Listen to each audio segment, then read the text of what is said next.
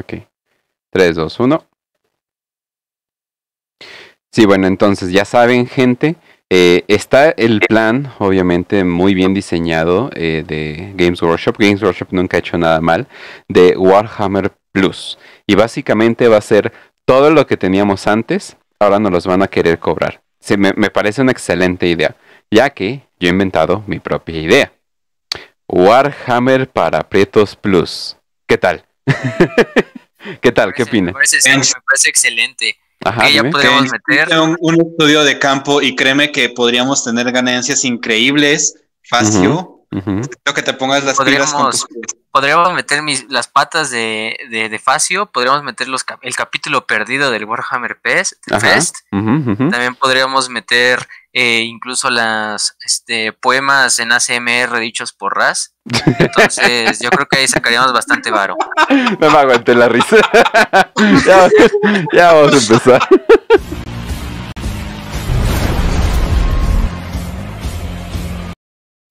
Hola gente, ¿cómo están? Y bienvenidos a Warhammer para Prietos. Hoy es lunes, ya saben. O si no están escuchando en podcast, hoy es martes. Pero de todas formas, aquí estamos listos para hablar de pues, probablemente una de las facciones más queridas por todo el fandom. Hoy vamos a hablar específicamente de Krieg, del planeta Krieg, de los soldados de Krieg. Hola también a todo el chat. Y Facio, ¿cómo estás? Eh, gente, eh, eh, no se crean lo del Warhammer para Pretos Plus, lo pensamos por mucho, pero dijimos, no, mejor que todo sea contenido por lo menos gratis hasta el momento para todos ustedes. Y hablando de cosas gratis, pues hoy les traemos un nuevo capítulo eh, en el cual no está detrás de un paywall, eh, el cual pueden ver y compartir libremente. Creo que es de las facciones, perdón, de las facciones más conocidas, más queridas, más icónicas de Warhammer 40.000. Ujú. Eh, bueno, su facción más bien. Este, el regimiento de los Dead Corps de Krieg, la Guardia de la Muerte de Krieg, los cuerpos de la Muerte de Krieg, como quieran decirle, los nazis espaciales que usan palas para cargar contra un titán clase emperador de frente, eh, pues son esos meros. Y hoy vamos a hablar todo lo que tenga que ver con ello. Y también está Raz. Raz, ¿cómo estás? Ah, pues muy bien. Hola, Kench. Hola, Facio. Facio, te agradezco tanto que cuando dijiste, y hablando de cosas gratis, ¿cómo estás, Raz? ¿No? Porque, pues. la sentí cerca, la sentí cerca. Pinche perra barata. Y ya la sentiste acá. Órale. Sí, sí, sí.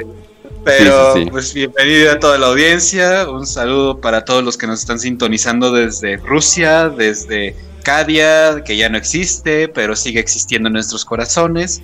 Y desde Krieg, la Corea del Norte espacial, que siempre hemos amado y querido, muy a pesar de que nunca hemos visto la cara de alguna persona de Krieg, No. pero siempre hemos visto sus palas, que yo creo que eso es mil veces más íntimo. Y esperemos que se mantenga así. Es como quitarle la máscara a este güey. Ah, ¿cómo se llama el policía futurístico? Ah, ok. Dredd. Ah, es como Arges Dredd, o sea, no le quites la máscara, men, o sea, no, o sea, no, no le debes de quitar la máscara, es importante la máscara, es más, ni los quiero escuchar hablar, no sé, o sea, a mí se me hace como chida la estética que tienen, pero antes de las máscaras de gas, antes de que no se eh, hablara para nada, eh, antes de todo esto, aunque no lo crean, Krieg era un planeta bastante chido y bastante próspero. En, y de hecho eran uno de los eh, de los planetas que más daban al imperio. Pero ah, no nos adelantemos. A ver, Facio, ¿quieres hablar algo de ello? Sí, eh, bueno, en esta parte, como ya bien lo dijo Kench, Krieg, Krieg, el planeta que hoy conocemos como ese planeta totalmente muerto, totalmente hecho cenizas, con unas pocas ciudades sobre la superficie, con la mayoría de la gente viviendo debajo de, lo que es la superficie del planeta. Eh, antes de eso, Krieg era un planeta bastante importante en el imperio, y lo sigue siendo, pero en esa época era todavía más Porque era el planeta, quizás los planetas manufactureros más grandes de toda la galaxia, de todo el imperio. Eh, para los que no sepan, el planeta de Krieg está en el sector Tempestus, digo en el segmentum Tempestus, es el segmentum, y el sector Ujulis. Bueno, no- muchos no conocerán esos términos, eh, o por lo menos esos sectores en específico, pero Krieg era este planeta que, pues como todos los planetas colmena, ya saben más o menos a lo que se refiere un planeta colmena, son estos planetas donde viven billones, trillones y todavía más eh, este, números que ni siquiera sé pronunciar, eh, de personas que trabajan en estas ciudades que son una mitad fábrica y una mitad este, complejo habitacional, ¿no? Eh, en este caso, lo que pues, se especializaba este era un planeta en el cual se especializaba en manufactura, pero más que nada de elementos que incluso no eran bélicos como tal, sino eran incluso elementos así como de la vida común para ciudadanos del imperio. Ya se pueden decir, por ejemplo, cogitators, que son las como computadoras. También se fabricaban armas, obviamente, como cualquier mundo del imperio. La guerra es el más grande negocio en la vida real y también en el imperio. Entonces, tener una fábrica de, de, armas o tener estas grandes manufacturas, pues no era de más. Eh, pero también se dedicaba principalmente a que era el comercio con otros planetas del sector y del segmento, porque era de los planetas más prósperos. Incluso le podríamos decir el Armagedón de su sector, porque también es famoso por lo mismo. de que es gran manufacturero, gran exportador de materias primas, de tanques, de armas, lo que sea. Eh, pero finalmente todo esto llevó, se llevó a cabo finalmente, llegó al punto en el 433 del milenio 40. De hecho, la historia es bastante reciente, si lo metemos en la escala de tiempo de Warhammer 40.000.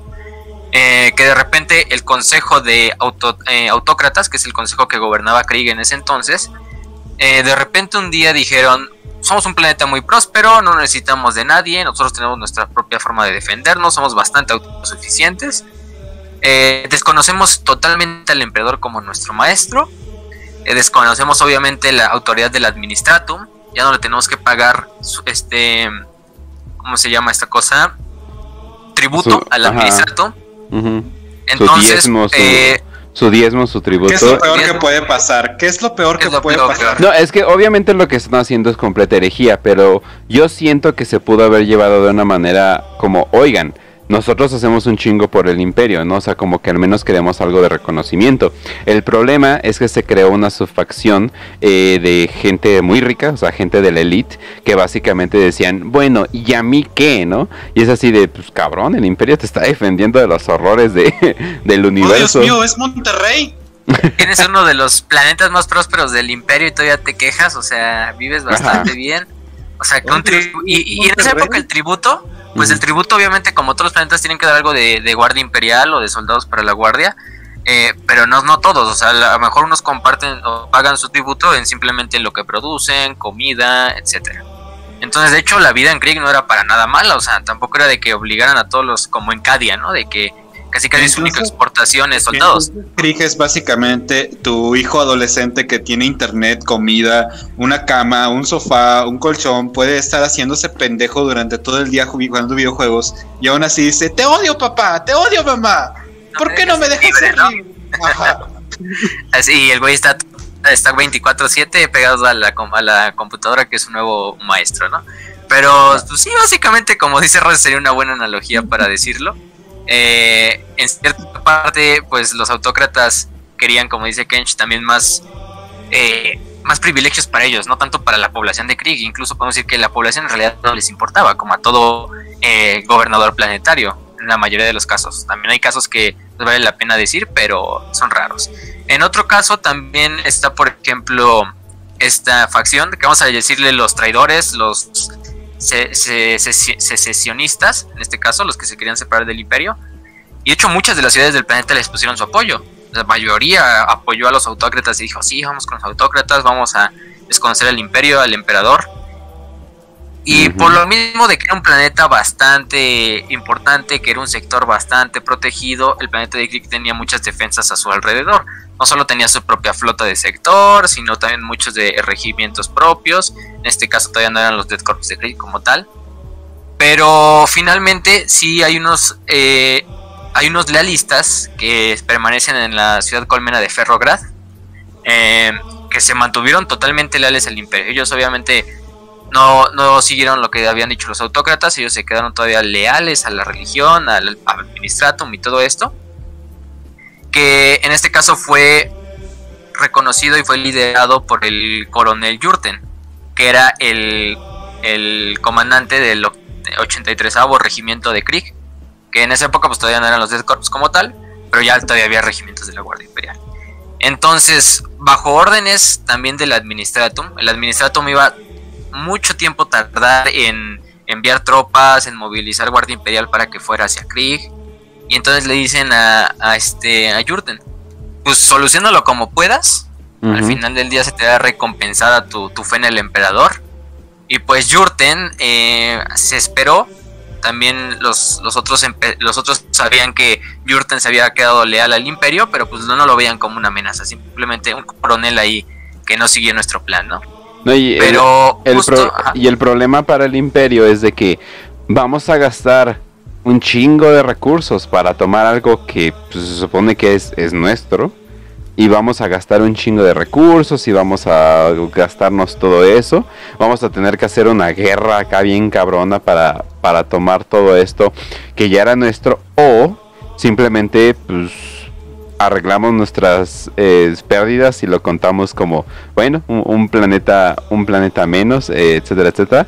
Entonces más o menos le dan el trabajo a este güey de oye lo tienes que arreglar Sí, tú, tú que eres el que está más cerca, literalmente está sobre el planeta, pues te toca a ti.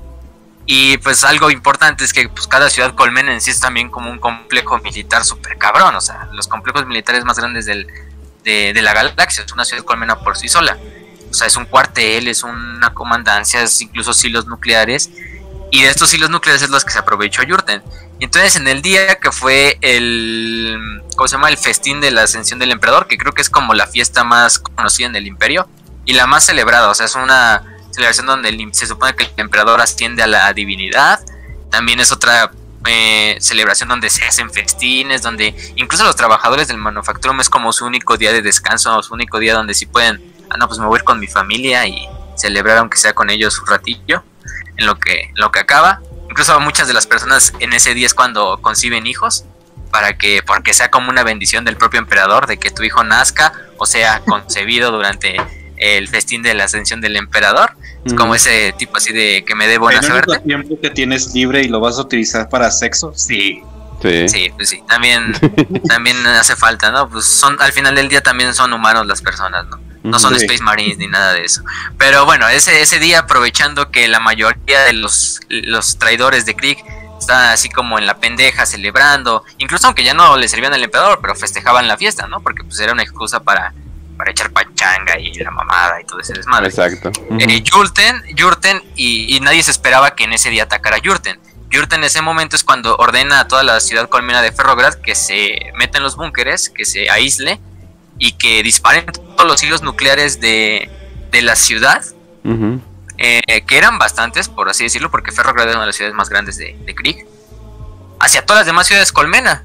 Entonces esto lo que causa es que en el momento en que se disparen y caigan sobre las ciudades colmena de los traidores, pues muchos van a estar en la pendeja celebrando, borrachos o simplemente ahí como si fuera una efeméride. Entonces pues los, los impactos van a llegar, las defensas antimisiles de las ciudades colmenas pues no van a estar listas para el momento en que pero lo fue culero, o sea, pero lo... que podíamos jugar con, con fuegos artificiales. Oye, esos no son fuegos artificiales, ¿de qué estás hablando? Nosotros tenemos se está haciendo más grande. Oye, mi piel se me está derritiendo. Oye, pero no, eh, la cosa es de que eso fue culero, o sea, es como, es como atacar en Navidad o algo por el estilo, es como que no mames, güey, o sea, neta este día, o sea, no pudiste al menos respetar algo. Fíjate que sí ha pasado en la historia, o sea, hay, hay eventos históricos donde el mejor tiempo para tú atacar es el día, es el día que toman como santo. Por ejemplo, los vikingos atacaban usualmente en los domingos en Inglaterra medieval porque sabía que toda la gente se iba a reunir en la iglesia, entonces era el lugar perfecto para llegar, matarlos a todos y robar las cosas del pueblo. Entonces, como que es algo muy normal, o sea, en cuestión de guerra, atacar el día donde tu oponente sabes que no está pensando en guerra. Sino en, paz y, eso es justo lo que hizo el, buen Jurten. Pues imagínense, soltó todos los misiles. También se hizo una reacción en cadena, obviamente, de las propias ciudades aventándole misiles de en represalia a Ferrograd. Pero también muchos de esos misiles fueron a dar a otras ciudades colmena. Entonces se hizo la completa confusión y se empezó a hacer esta cadena que igual en la vida en la vida real pasara. Si mañana Estados Unidos le envió un misil a Rusia, que solo iba dirigido hacia Rusia, Rusia va a aventar sus misiles, China va a aventar sus misiles, Francia, Inglaterra, Israel va a mandar sus misiles, entonces va a ser un mega desmadre. Ya nadie va a ser contra quienes está atacando, simplemente es aviéntalos por, por si cualquiera de los otros intenta atacarnos, pues haz esto. Entonces hace esta como super guerra nuclear, que duró unos cuantos días, bueno, no unos cuantos días, vamos a, vamos a eso, que se le llamó la, la purga, que fue la primera fase de esta guerra.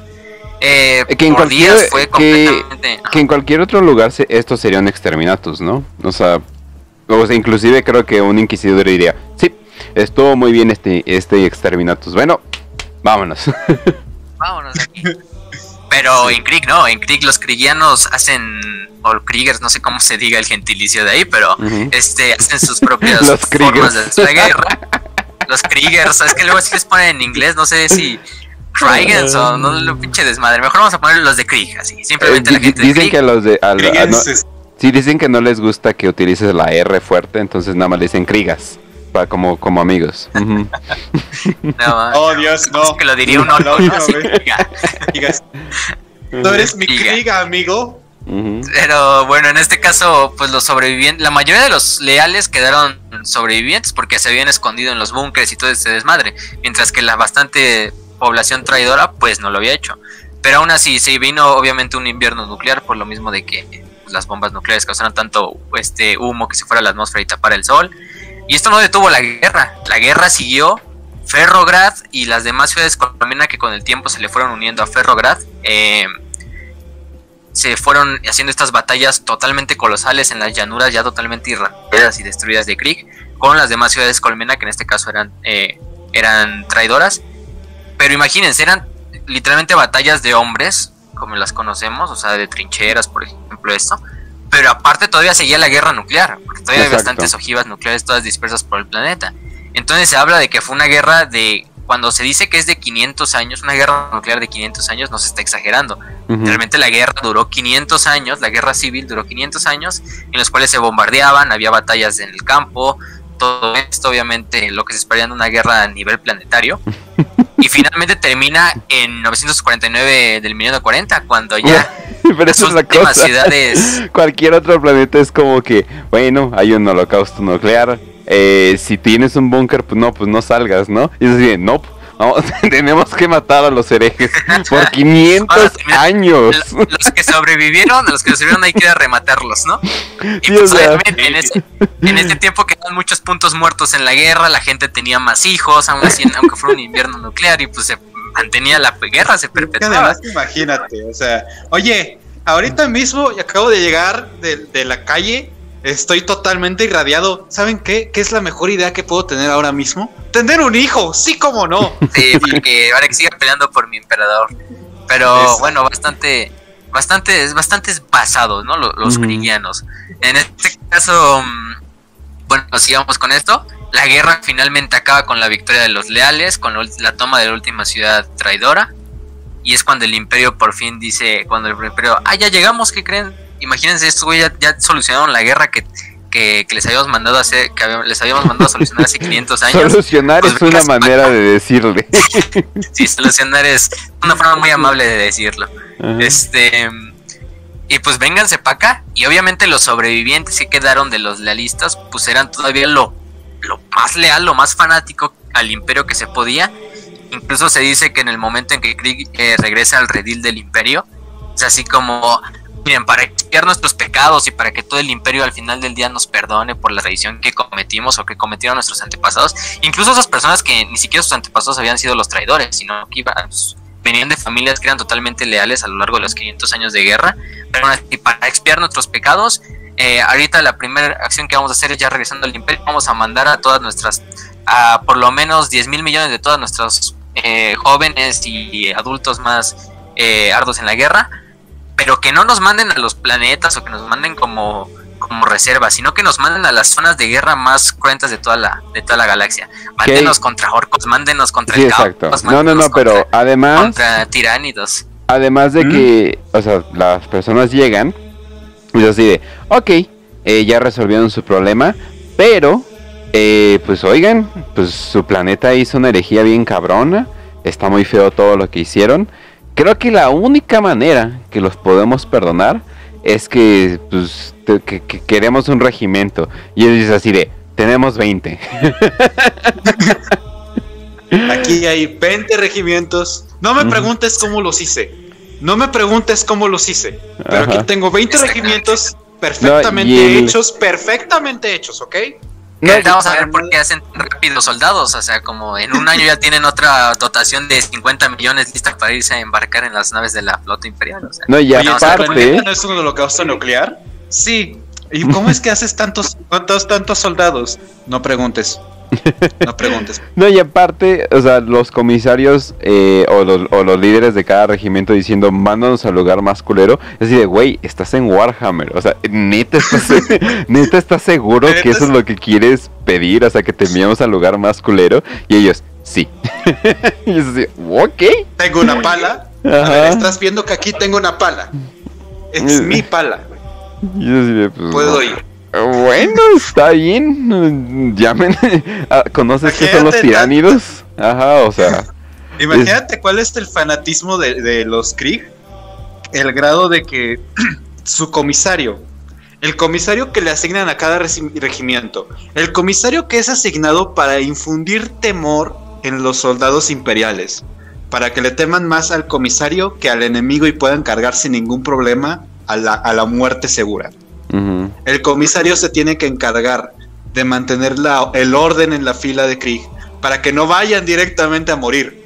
Porque son tan fanáticos que piensan que, a partir de morir en la batalla van a morir por el emperador y van a ascender y están en, paz. Es que es el pedo, con querer redimirse. Es como que nuestro planeta hizo algo tan, tan horrible, tan, tan asqueroso que tenemos que tener una manera de, redimirnos, ¿no? Y es así de, en, en, la muerte es donde el servicio verdaderamente termina, ¿no? Y es como que, entonces tienen todo este pedo súper fatalista, súper, el emperador me lo va a pagar después, o sea, son fanáticos. La muerte es mi recompensa. Exacto, o sea, pero son fanáticos para otras personas que son fanáticos en Warhammer. O sea, los mismos fanáticos dicen así como, guay, cabrón, estos güeyes sí son fanáticos de verdad. Tan locos. Fíjate, hay una, hay una, hay una frase anónima que, que una vez encontré. Hace tiempo Krieg le, le falló al dios emperador y rechazó al imperio. Nosotros seguimos pagando por nuestra desobediencia somos menos que alimañas a los ojos del emperador, poco más, más encima que los traidores al imperio, solo por haber vencido. Serviremos al imperio sin reservas, nada que nos ate, nada nuestro. Peleamos contra aquellos que osen destruir la visión del emperador y que, tirarán las, que tirarían las obras del hombre. No fallaremos esta vez, no podemos fallar otra vez.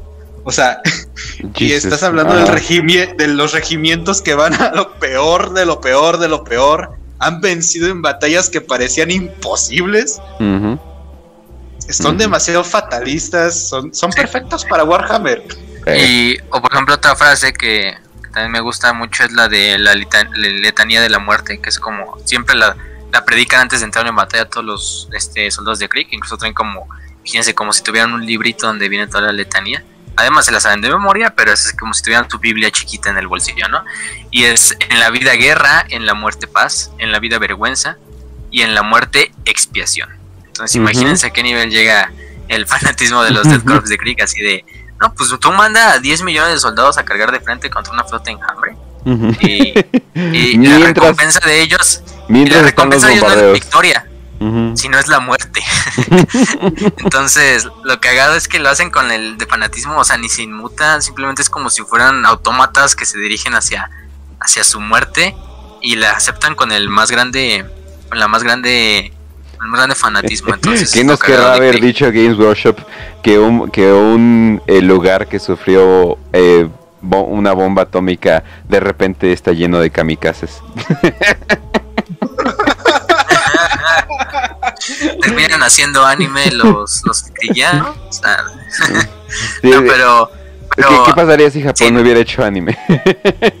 sí, exactamente. Ahorita medio, medio mundo de imperio del Japón. Pero bueno, en, otra parte, pues sí, o sea, dijimos, como dijo Kench, no, no les vamos a enviar un regimiento, les vamos a enviar 20.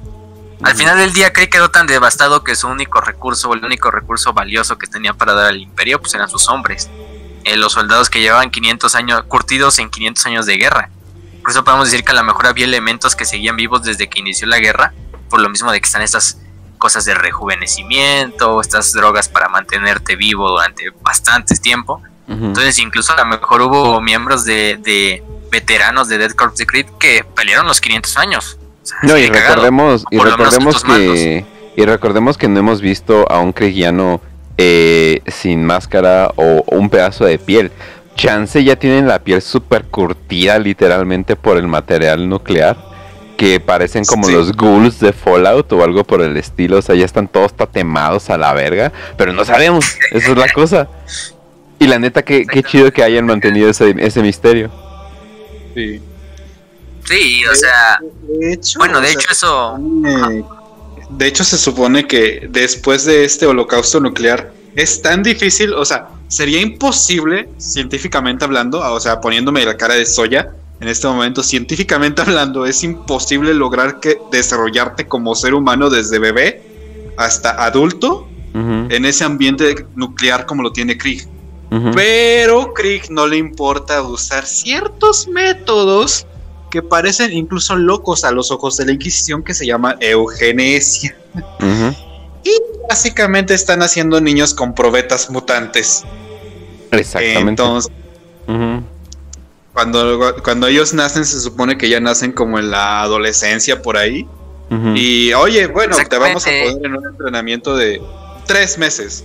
Y ya pasan los tres meses. Bueno, te vas a regimiento. es que, es que es algo cagado. De hecho, bueno, ya para darle al siguiente subtema, que ya es reclutamiento y como tal la doctrina. O sea, ya desde lo que está hablando Raz es muy cierto. En el momento en que alguien nace en Krieg, bueno, ya la gente en Krieg ya no vive sobre la superficie porque pues, está rodeada de 500 años de guerra nuclear. Eh, vive por lo menos en búnkeres o en las ciudades colmena todavía siguen viviendo, pero totalmente fortificadas, incluso así como con domos para que la radiación no se filtre, pero aún así se llega a filtrar, porque sabemos que pues, eso se va a filtrar aunque te metas eh, un kilómetro bajo tierra, se va a seguir filtrando. Entonces, principalmente tiene este primer método, este primer filtro, que es la eugenesia, los programas de eugenesia a nivel planetario, que es cualquier niño que nazca con cualquier malformación, este, eh, enfermedad congénita al nacimiento, aunque sea, aunque sea mínima, incluso no, no, no, le cause problemas para la salud o para su vida, en ese momento, ¡pum! Al niño se le ejecuta como todo, como lo que hacían los espartanos con los niños que nacían malitos y los aventaban por el, por el cerro. Em, lo, que no estamos, lo que no estamos mencionando es que probablemente reciclan esos niños en alguna trituradora. Ah, para comida, para, la gente de Y los de Krieg así no ma, esta barra de proteína está bien fresca hecha con bebés, hecha con fetos. como, como el episodio de South Park donde un güey se comía fetos y se pinche rejuvenece. no, me acuerdo de qué, no me acuerdo qué episodio era, pero así de pinche agarraba un feto en una hielera y, le, chupaba la médula ósea. pero, pero bueno, es otra historia. En este caso, pues la eugenesia es este primer filtro. Obviamente también si se llega a, a, ver que ese niño nace con esos problemas, también se investiga a la familia, ¿no? A los padres y obviamente a todo esto. Eh, porque si ese problema ya ese problema genético ya existe en esa familia, pues no puedes tener ese elemento sucio dentro de las tropas de Crick que te va a seguir dando más bebés eh, deformes, bebés con malformaciones, todo esto. Entonces también se llega a extirpar a lo que es la familia o a lo que es la ni siquiera la descendencia, la ascendencia del, pobre del pobre niño, ¿no? Eh, pero bueno, en este caso este es el primer filtro. Luego hay otra cosa que se preguntarán, ¿por qué Crick da por lo menos en, las fuentes que se nos dice, dan 50 millones de, de, de al año, ¿no? De soldados de Krieg. Que se me hace bastante poquito para la población que hay en Krieg, de hecho. Em, porque si lo vemos desde un punto eh, realista, imagínense, para una galaxia en la cual hay un millón de mundos y hay cientos de miles de frentes de guerra, 50 millones, 50 millones fueron los que lucharon en la Segunda Guerra Mundial, por lo menos, o sea, y más. Eh, y solo fue una guerra que se llevó a cabo en dos, tres continentes. Entonces imagínense. Obviamente esto está también algo con lo que se ha hecho muchas veces que Game Workshop a veces no, no pone bien las escalas de las batallas o de la magnitud de las estas. Pero simplemente como ya dijimos... Sí, o sea, mil Blades. pero ya como hemos dicho, simplemente agréguenle un cero a esas cifras y o dos por lo menos y ya tienen una cifra bastante bastante mucho más realista para para para ponerla en el contexto. Entonces podríamos decir que digamos den 500 millones de soldados al año. Y eso es hablar muy poco. Imagínense, 500 millones, la población de Estados Unidos, eh, de México juntas, casi casi, eh, solo de soldados. En ese caso, esos 500 millones se van a ir a la guerra, probablemente solo sobreviva, bueno, no va a regresar nunca ninguno, o sea, eso sí que claro, no va a regresar nunca a Krieg, a aquellos que salen de Krieg. Eh, y el, el, problema es, si mandamos 500 millones de nuestras, de nuestros, de nuestras personas de Krieg a la guerra, ¿cómo vamos a reponer todo eso para dar 500 millones al otro año, no? Pues simplemente existe este método muy, muy bonito que utiliza el Dead Corps de Krieg, que se llama el Vitae Womp o el útero vitae, si lo traducimos literalmente, eh, o el útero de la vida. En este caso, no sabemos como tal de qué se trata el Vitae Womp, pero por lo que se nos dice en el lore, obviamente por lo que podemos inferir, es básicamente mujeres que simplemente son no sé si ¿Recuerdan lo que mencionamos parte, los Skaven en el episodio pasado? Ah, exacto. Eso. ¿Quién diría que los Skavens de Warhammer 40.000 terminaría siendo Krieg? Literalmente son incubadoras humanas, industriales, que se encargan de estar pariendo niños a, diario, o sea, por miles, por cientos de miles, eh, para seguir supliendo lo que es la, demanda de soldados para Krieg. Entonces estos, estos úteros que fueron desarrollados por el Adeptus, por el mago, los magos biologis, de los Adeptus mecánicos, son supervisados también por ellos, también por la población de Krieg. Eh, no, no tenemos un como tal de que sean si son mujeres fusionadas para que sean un solo útero o que sea una mujer. Sí, exacto. O sea, a lo mejor simplemente es un útero que se distribuye a bastantes mujeres. Está, está, muy está muy desconocido este método porque está casi en la herejía. O sea, se supone que este método está rayando. Inquisidores. exacto. está rayando en la herejía, entonces podría ser muy controversial, muy problemático para todo lo que está pasando. El problema es de que Krieg eh, pues, es muy importante para el imperio, entonces es así de, ah, vamos a sacrificar todo esto, es así como que uh, está un poquito difícil. Solamente voy a decir que, en sus regimientos los comisarios, los comisarios, a veces tienen que detener a los propios kirguianos para que no mueran en batalla, porque son demasiado predilectos para morir en batalla, así de valientes son.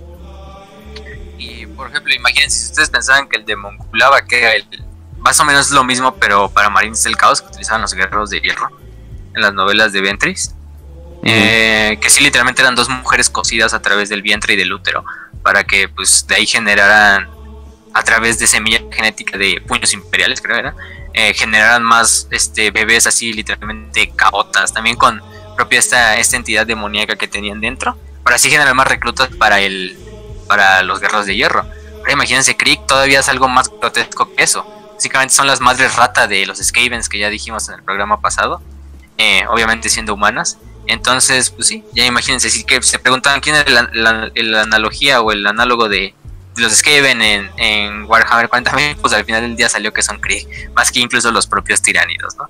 Pero bueno, es el, esos son los dos principales métodos en los cuales se asegura que Krieg siempre tenga una base de soldados a las cuales pueda dar como tributo al imperio y nunca se le acaben y todos los años den el mismo tributo sin uno más ni uno menos o, más, por lo menos más, porque eso siempre se va a necesitar muchos más soldados para defender. Y más en esta época que es el, la del Imperio Nihilus y el Imperio Sanctus, cuando ya se, se dividió por completo. Entonces todo, todo esto está eh, autorizado por el Administratum, por el Departamento Monitorum.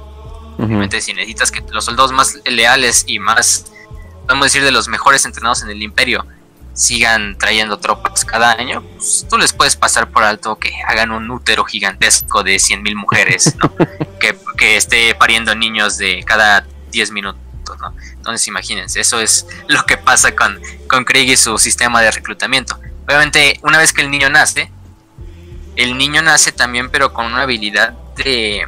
Primero con una habilidad de ya inherente, congénita del niño de resistir la radiación del propio planeta también el niño nace, ustedes no van a pensar que es un bebé, como lo verían un bebé recién nacido, sino son bebés que ya incluso parecen niños de dos años, de un año, tres años, eh, que tienen un crecimiento acelerado por lo mismo, también obviamente un acondicionamiento mental, hormonal, físico desde niños, para que en lo menor que tengan, incluso un niño en la pubertad apenas entrando, no sé, 12 años ya se vea como un joven de 20, 21 años, ¿no? Incluso más mamado todavía. Básicamente como los Marines, pero en una escala mucho más humana. No tan, no tan mística y tan esotérica como lo que hacen los Marines de implantarles órganos y todo este desmadre. Sí. Pero al final del día también se les adoctrina completamente desde el momento en que nacen por la eclesiarquía, eh, en este culto llamado el culto del sacrificio, que es este condicionamiento mental en el cual la máxima es que tienes que dar tu vida por el imperio y por el emperador que estudias. De En este hecho, caso- hay, o sea, por ejemplo, cuando hay muchísima gente que cree que los, la gente de Krieg es extremadamente muy valiente, ¿no? Porque cargan sin ningún problema a lo que sea, tiránidos, caos, titanes, lo que, lo que se encuentren. Eh, el tema aquí es que, por ejemplo, para definir, por ejemplo, el miedo, son cosas que, que tienes que superar, porque conoces algo, po- algo previo que te da paz y este, este miedo de hace un co- conflicto en esta paz que tú conoces. Pero cuando, cuando hablamos de Krieg no es como tal, es solamente el condicionamiento. ¿Por qué? Porque cuando tú tienes un miedo y tienes que superarlo, ya eres, ya se puede cali- clasificar como valiente. Cuando no conoces el miedo, de ninguna manera, y es lo único que conoces, o sea, el sacrificio, querer morir por el emperador o dar la vida por el emperador, ¿no? En este caso con el culto de sacrificio, lo único que conocen. Entonces simplemente es condicionamiento de yo tengo que morir por el emperador, yo tengo que sacrificarme por, por, para expiar todos los pecados de mi planeta. Eh, Es el sacrificio absoluto. No hay como tal algo de valentía, pero hay muchísimo honor y sacrificio en todo lo que hacen. Es, es casi poético realmente, pero no es como tal valiente, sino que es básicamente su vida. Sí. Ver. Sí, definitivamente. Totalmente lo, lo- lo resumiste todo. Entonces, imagínense, después de estos condicionamientos hormonales, físicos, eh, obviamente el entrenamiento físico tiene que ser desde edad temprana para que el niño ya, Ujú. básicamente, a sus Yo estoy menos, bastante seguro que muchos niños mueren en esos entrenamientos. Igual, estoy igual que lo que se mamadísimo. Mi hermano murió, pero estoy mamadísimo. mamadísimo, se puede morir en esos entrenamientos. Eh, obviamente, ya podemos decir que incluso el recluta como tal, el, el- ya el, el proto Krieg, este, más o menos sale a la edad de incluso básicamente 12 años, incluso más temprano, 10 podemos decir. Por lo general, la mayoría incluso van a ver que los Krieg, al no quitarse la máscara, muchos no, muchos no pensarían que es un soldado de 15 años pero está tan condicionado hormonalmente, físicamente, que tiene el cuerpo de un, de un adulto completo, aunque tenga simplemente 15 años y tenga la cara de un niño o de un adolescente. Entonces, básicamente, ya puedes decir que una persona, un, un cristiano de esa edad, está al mismo nivel que un cadiano, que a lo mejor un cadiano ya, por ejemplo, un soldado tiene 40 años, ¿no? Y está en su máximo apogeo físico y todo. Pero un Krieg con 15 años está básicamente a lo mismo. Entonces, incluso con 12. Entonces es lo más cagado de, de, de Krieg, de que desde el principio a sus niños los adoctrinan para mandarlos a la guerra eh, a esa edad. E incluso el, el Guardsman, el, el cristiano que salga, es ya un soldado autosuficiente, muy disciplinado, que conoce todos los tipos de armamento imperial, que sabe manejar todos los tipos de vehículos que se manejan en los regimientos de Krieg, todos los tipos de armas, incluso tiene este, ¿cómo se llama? Hay dos cositas en Krieg que a mí me llaman muchísimo la atención. O sea, hay un- el rifle, el rifle láser que tienen, que usan, es un rifle que se supone que tiene menos carga, pero es más potente. Entonces un disparo del rifle láser de un cadiano, por ejemplo, que es el rifle estándar, eh, le das a un, que te- que- un seguidor del caos y lo puedes herir. Pero si recibes un disparo del, del tiro de un, de un eh, cri- cristiano, es, es muerte inminente. Porque es un tiro tan crítico que, que mata inmediat al toque. Sin ningún problema. Y algo que también tienen en este condicionamiento es este que, que no tiene nombre. O sea, un cristiano jamás tiene un nombre. Solamente tiene números. ¿Y por Así es su acondicionamiento. qué? Ajá. Eso es lo que iba. De hecho, el acondicionamiento también va cuando el- ya el, el soldado ya está listo para llevarlo a la guerra, se le da una designación numérica. Por ejemplo, de hecho vienen unos ejemplos así de, o sea, son bastantes números, son como aproximadamente este 12 números.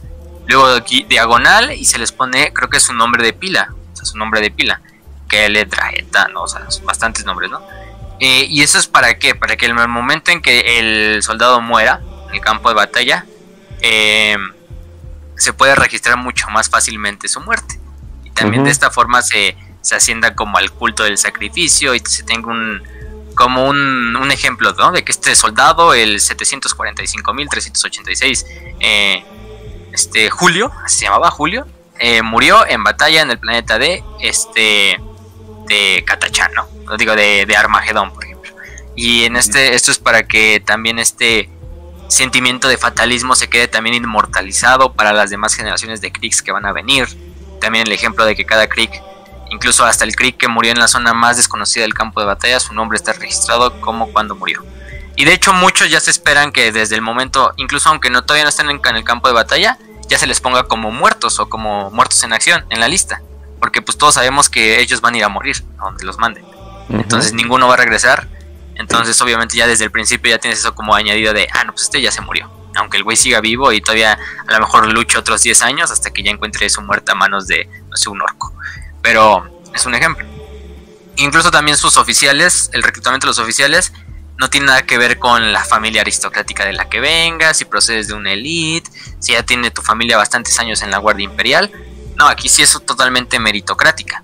Aquí es los, los soldados cristianos que más valentía eh, pongan, que demuestren, que sobrevivan, incluso porque es lo más importante que sobrevivan, claro.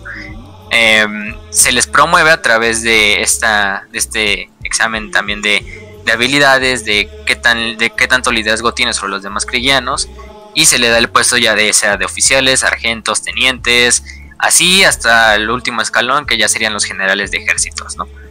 En este caso también los comisarios. Los comisarios son reclutados como todos los este, comisarios, pero los comisarios de sí no vienen de Cola Progenium, como otros comisarios. Los comisarios de sí vienen de Krieg como tal. Tienen un colegio especializado de comisarios dentro del planeta, del cual solo van a reclutar a los comisarios. Pero lo cagado de Krieg es que los comisarios en realidad en Krieg los podrías quitar y no habría ningún cambio, porque no hacen falta. A, a los soldados de Krieg no los tienes que moralizar, no les tienes que dar eh, palmaditas en la espalda para que carguen contra el enemigo. Ellos lo hacen como si fuera, estuvieran en un sistema automático. Em, y eso es lo cagado de Krieg. Y a los comisarios de Krieg los van a ver también con ese clásica como gabardina que tienen los comisarios, bastante adornada, pero con la máscara de gas, clásica de los krigianos. Entonces lo más, lo más importante en cuanto a, a su reclutamiento. Ya de aquí, los 500 millones de soldados krigianos, por decir un ejemplo, cada uno se va a dividir en pelotones, en regimientos obviamente de Krieg. Primero en regimientos de Krieg y a su vez ya se van a mandar a las diferentes zonas de batalla eh, que se necesiten. Y como tal, la tradición es de siempre mandarlos a las zonas de batalla más, más difíciles. En eso sí es algo importante. Incluso todos los soldados krigianos desde su entrenamiento reciben adiestramiento en primeros auxilios, en incluso en cosas de la propia medicina, de telecomunicaciones, de cómo usar un radio, de ingenieros militares, de zapadores, eh, de conductores de arma blindada, o sea, es bastante interesante todo lo que hacen los Solamente imagínate las clases que, tienen en sus escuelas de, chale, demonios, estoy fallando ahora mismo, voy a reprobar en Pala 1. No, mira, yo conozco a este tipo que aprobó Pala 1 y de hecho es este licenciado en Palas. Si quieres te lo recomiendo. Ah, sí, por favor, compa. ¿Cómo te llamas? No, pues 1, 5, 4, 2, 2, 2, 1, 2, 2, así. Exactamente. Y probablemente muchos criados ni siquiera sepan leer o escribir. Porque pues es mucho más importante que si... No es necesario. Sí, si no es necesario en la guerra, pues a lo mejor si eres un oficial, ahí sí necesitas leer y escribir para leer comunicaciones y todo esto. Escribir obviamente. Pero si eres un soldado raso, pues probablemente ni lo necesites porque tú simplemente vas a ir a disparar tu arma, a conducir un vehículo, a hacer primeros auxilios, o sea, la verdad es que se puede, se puede discriminar eso de leer y escribir. Entonces, al final del día eso es lo que pasa con, con el reclutamiento de estos soldaditos de, de Krieg. No, y además, de, eh, además del hecho de que usualmente muchas de estas culturas en, en, Warhammer están enfocadas en la guerra, debido a la automatización que de la vida que hay en Krieg, se pueden dedicar estos al 100%. O sea, literalmente no hay, no hay un griguiano agricultor, pues. Eso es lo que queremos decir. No. no, no. Todos son soldados. Todos son soldados. Es más, me, sorprendería que puede, es más, sería muy seguro de que puedas asustar a un crigiano con una con una planta. mira, ¿qué es esto? Ah, ¿qué es esto? o, sea, sí. Exactamente. Incluso también las mujeres, las mujeres en Krieg, probablemente la mayoría de las mujeres se van destinadas a hacer un, un Vitae One, uno de estos úteros. No, no sabemos también si se necesitan mujeres incluso para hacerlos. A lo mejor simplemente utilizan carne y crean un útero artificial. Eh, pero bueno, pero hay otras que sí se van obviamente a los regimientos. Obviamente es muy difícil de, diferenciar si un soldado de Krieg es mujer o hombre. No solo por el holgado de la gabardina que no te deja ver tampoco la silueta del soldado. Obviamente no se les ve el busto a las mujeres, y en el caso que vayan. Eh, obviamente tampoco casi hablan, entonces no los vas a escuchar ni discernir por su tono de voz si es hombre o mujer. E incluso las mujeres. La máscara. o sea, ni siquiera. Nunca, ni para comer. a lo mejor se la quitan entre ellos, obviamente dentro de sus regimientos, pero cuando están frente a otro regimiento de otro planeta o de cualquier otro güey que no sea de Krieg, obviamente no se la van a quitar. Simplemente es en la confianza que tienen dentro, dentro de sus escuadras, de sus regimientos, sus pelotones, ¿no?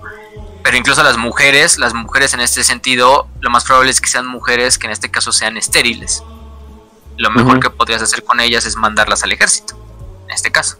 Porque no te van a servir como el útero que estás necesitando para hacer los Bitewa, pero sí te pueden servir todavía como la carne de cañón que es. me querrá decir Games Workshop en este caso? O sea, mm, extraño, ¿no? Extraño, extraño. Eh, no cumplen papeles administrativos como en la vida real, qué raro. Las mujeres en el ejército casi siempre. es que sí. o sea, en el ejército, incluso en la vida real, la mayoría, incluso los militares, les van a decir que las mujeres simplemente están ahí como administrativas. aunque tengan el entrenamiento básico. Pero en Krieg no. En Krieg obviamente tenemos este condicionamiento hormonal, cuerpo físico, incluso mujeres que probablemente siguen con la estatura de una mujer, pero obviamente están potenciadas muscularmente, eh, incluso de estatura, para que estén al nivel casi casi de un hombre. y lo logran. Pero bueno, de eso no tenemos mucha información de mujeres como tal en el... Por si te están preguntando a qué, a qué horas comen, eh, comen comida procesada, reciclada, de quién sabe qué, canta cosa, y apenas si comen. Eh, eso es también algo muy importante de que la cantidad de comida que comen es muy poquita comparación del resto de la gente. Sí, bueno, y también cabe recalcar que las raciones del imperio, aunque ustedes vean que, no sé, literalmente polvo de, de, cadáver o un pinche gel así de aminoácidos o cosas así, pues el imperio hace la comida con el sentido de que la comida tenga la nutrición que necesita un soldado, ¿no? Las 2000, por lo menos 2500, 3000 calorías que se dice que necesita un soldado, incluso en la vida real, para que pues esté a su 100. Eh, obviamente es un soldado, él trabaja más, tiene más trabajo físico, obviamente necesita más calorías. Aunque se, se vea que es poquita comida, mucha de esa comida está hasta el máximo de nutrientes para que el soldado la aproveche, aunque como una sola vez al día, ya tiene calorías para todo lo que queda del resto, ¿no? Entonces también no, es, no, hay tanto problema en eso. Y obviamente casi siempre la comida de la Guardia Imperial, eh, en este caso son embries, estos como lunches que les dan a los soldaditos, así ya medio, ya precocinados, eh, que solo tienen que calentar, por ejemplo. También obviamente estas raciones de, de campaña. Y a la mejor, a la mejor, si tienen suerte y están con otro regimiento de cualquier otro planeta, otros regimientos suelen traer este, ¿cómo se llaman estos? Mejor comida. Radlings como cocineros de la ah, Guardia Imperial. Entonces los Radlings se dedican a cocinar la comida para los guardias. Eh, obviamente ellos tienen muy, un mejor sazón y todo, ellos sí cocinan comida que es comestible por lo menos. Eh, entonces, Oye, pero los obviamente no se van a... No, será, ¿No será por tanta radiación que les, se les jodió el sentido del gusto? Entonces literalmente comen... Probablemente. O sea, entonces ni, comen eh, por gusto. Es lo, es Simplemente lo que es para que estén al 100 en la batalla. La verdad, yo creo que si, le, si un Crick le preguntaran si disfruta la comida, la verdad él simplemente diría, ¿por qué tendría que disfrutarla? Solo es comida, ¿no? O sea, solo es para mantenerme sin que me desmaye durante la batalla. O sea, la verdad no les... Creo que son cosas que incluso en la cosmogonía de los crigianos, o sea, cosas que a nosotros nos parecen tan simples y tan comunes como comer o cosas así, pues ellos simplemente nada más lo ven ahí como, como otra cosa para sobrevivir. Es raro. Chicos. sí? ahora sí. Ah, pensé que iba a decir algo ras, pero bueno. En este caso, eh, con lo de la doctrina. La doctrina, pues ya se la dijimos bastantes veces, bastantes eh, ocasiones. Muchos ya la conocerán de lore. O sea, los cristianos son famosos porque la doctrina en batalla es simplemente llegar al campo de batalla, este, hacer unas cuantas trincheras, hacer un sistema defensivo de trincheras bastante grande y de ahí en ocasiones cargar. Eh, también, obviamente, son especialistas en asedio, ahorita vamos a ello.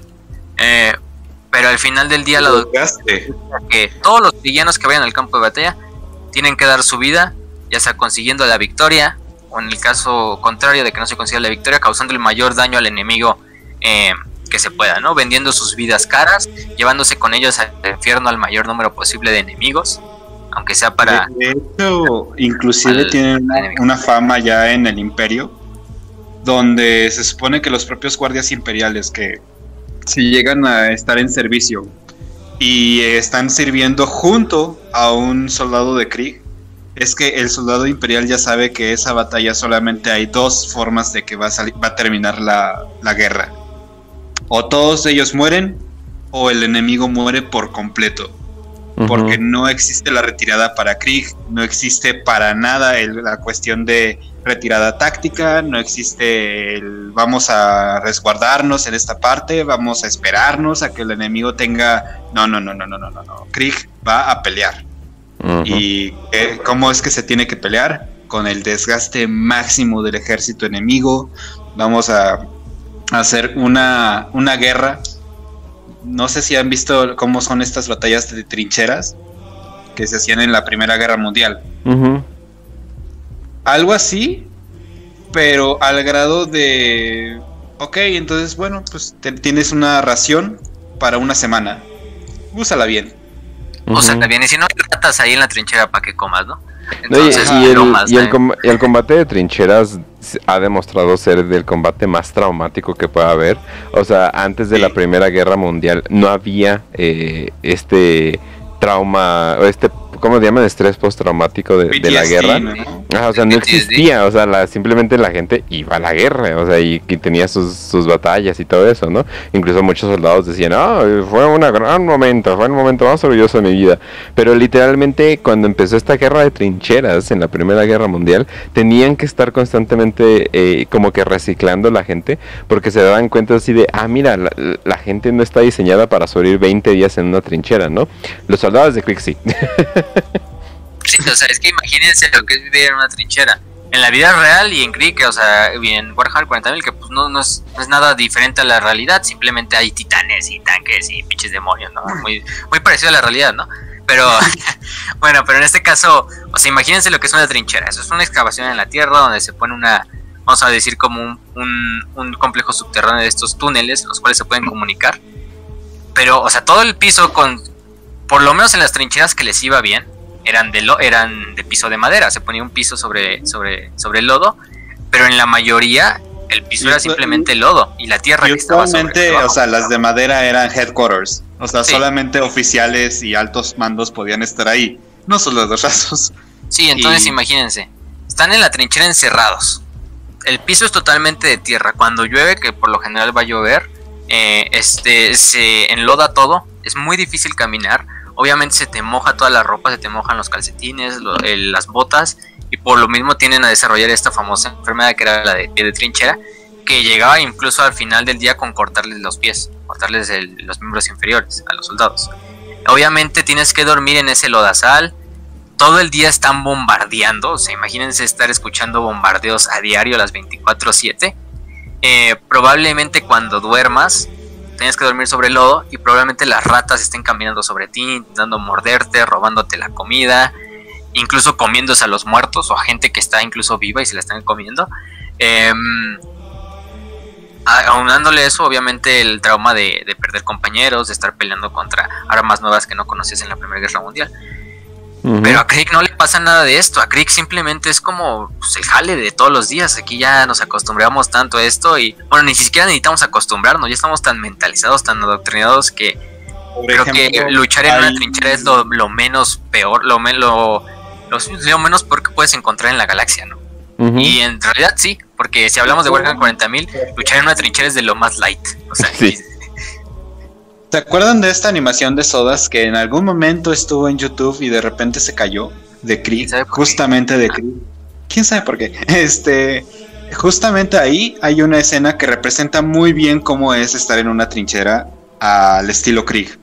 Mientras en una trinchera, o sea, hay un momento en el que, o sea, parece como un detalle muy mínimo, pero en, pleno caminata que está haciendo uno de los soldados por la trinchera cuando se dirige al, al mando de esa parte, de esa sección, está un soldado de guardia de Krieg, o sea, pero haciendo guardia de trinchera. Y justamente le disparan y lo matan y se cae al suelo. El suelo totalmente enlodado ya y pues ahí se queda muerto. Ningún otro soldado voltea a ver. Así, estamos hablando de esa situación donde puedes estar muriendo, pueden estar muriendo tus compañeros en, plena trinchera, pero para ti solamente va a ser un número más dentro de la estadística que, de que acaba de morir. Y, ah, perfecto, murió, qué bueno, ahora está expiado, ahora acaba de encontrar la paz por fin. Por fin. ¿Y cuándo vamos a cargar? es, es, esa situación. Sí, no hay, no hay, lazos, afectivos entre ellos. O sea, a lo mejor sí llega ese lazo afectivo de camaradería, de que somos de creer los dos, de que al final del día a lo mejor sí hay amistades y todo, pero en el momento en que se muere tu amistad, pues los cristianos simplemente es como pues a continuar y ahora yo buscar mi muerte, ¿no? A lo mejor incluso te sientes feliz porque al fin, bueno, los cristianos se sienten felices porque al final del día ese compañero que era su amigo consiguió lo que él quería y lo que cualquier cristiano quería, ¿no? Que era morir en batalla, dando su vida para el imperio y por el emperador. Entonces es algo bastante interesante también su, su personalidad, que solo hablan entre ellos, solo se comunican entre ellos. Por eso ni siquiera se comunican con los demás este, regimientos, o por lo menos solo en lo básico, solo cosas que tengan que ver con la guerra. Porque a lo mejor los demás los vean simplemente como... Obviamente se ven, la mayoría de los cristianos no van a tener las capacidades sociales para hablar con alguien que no sea de Krieg.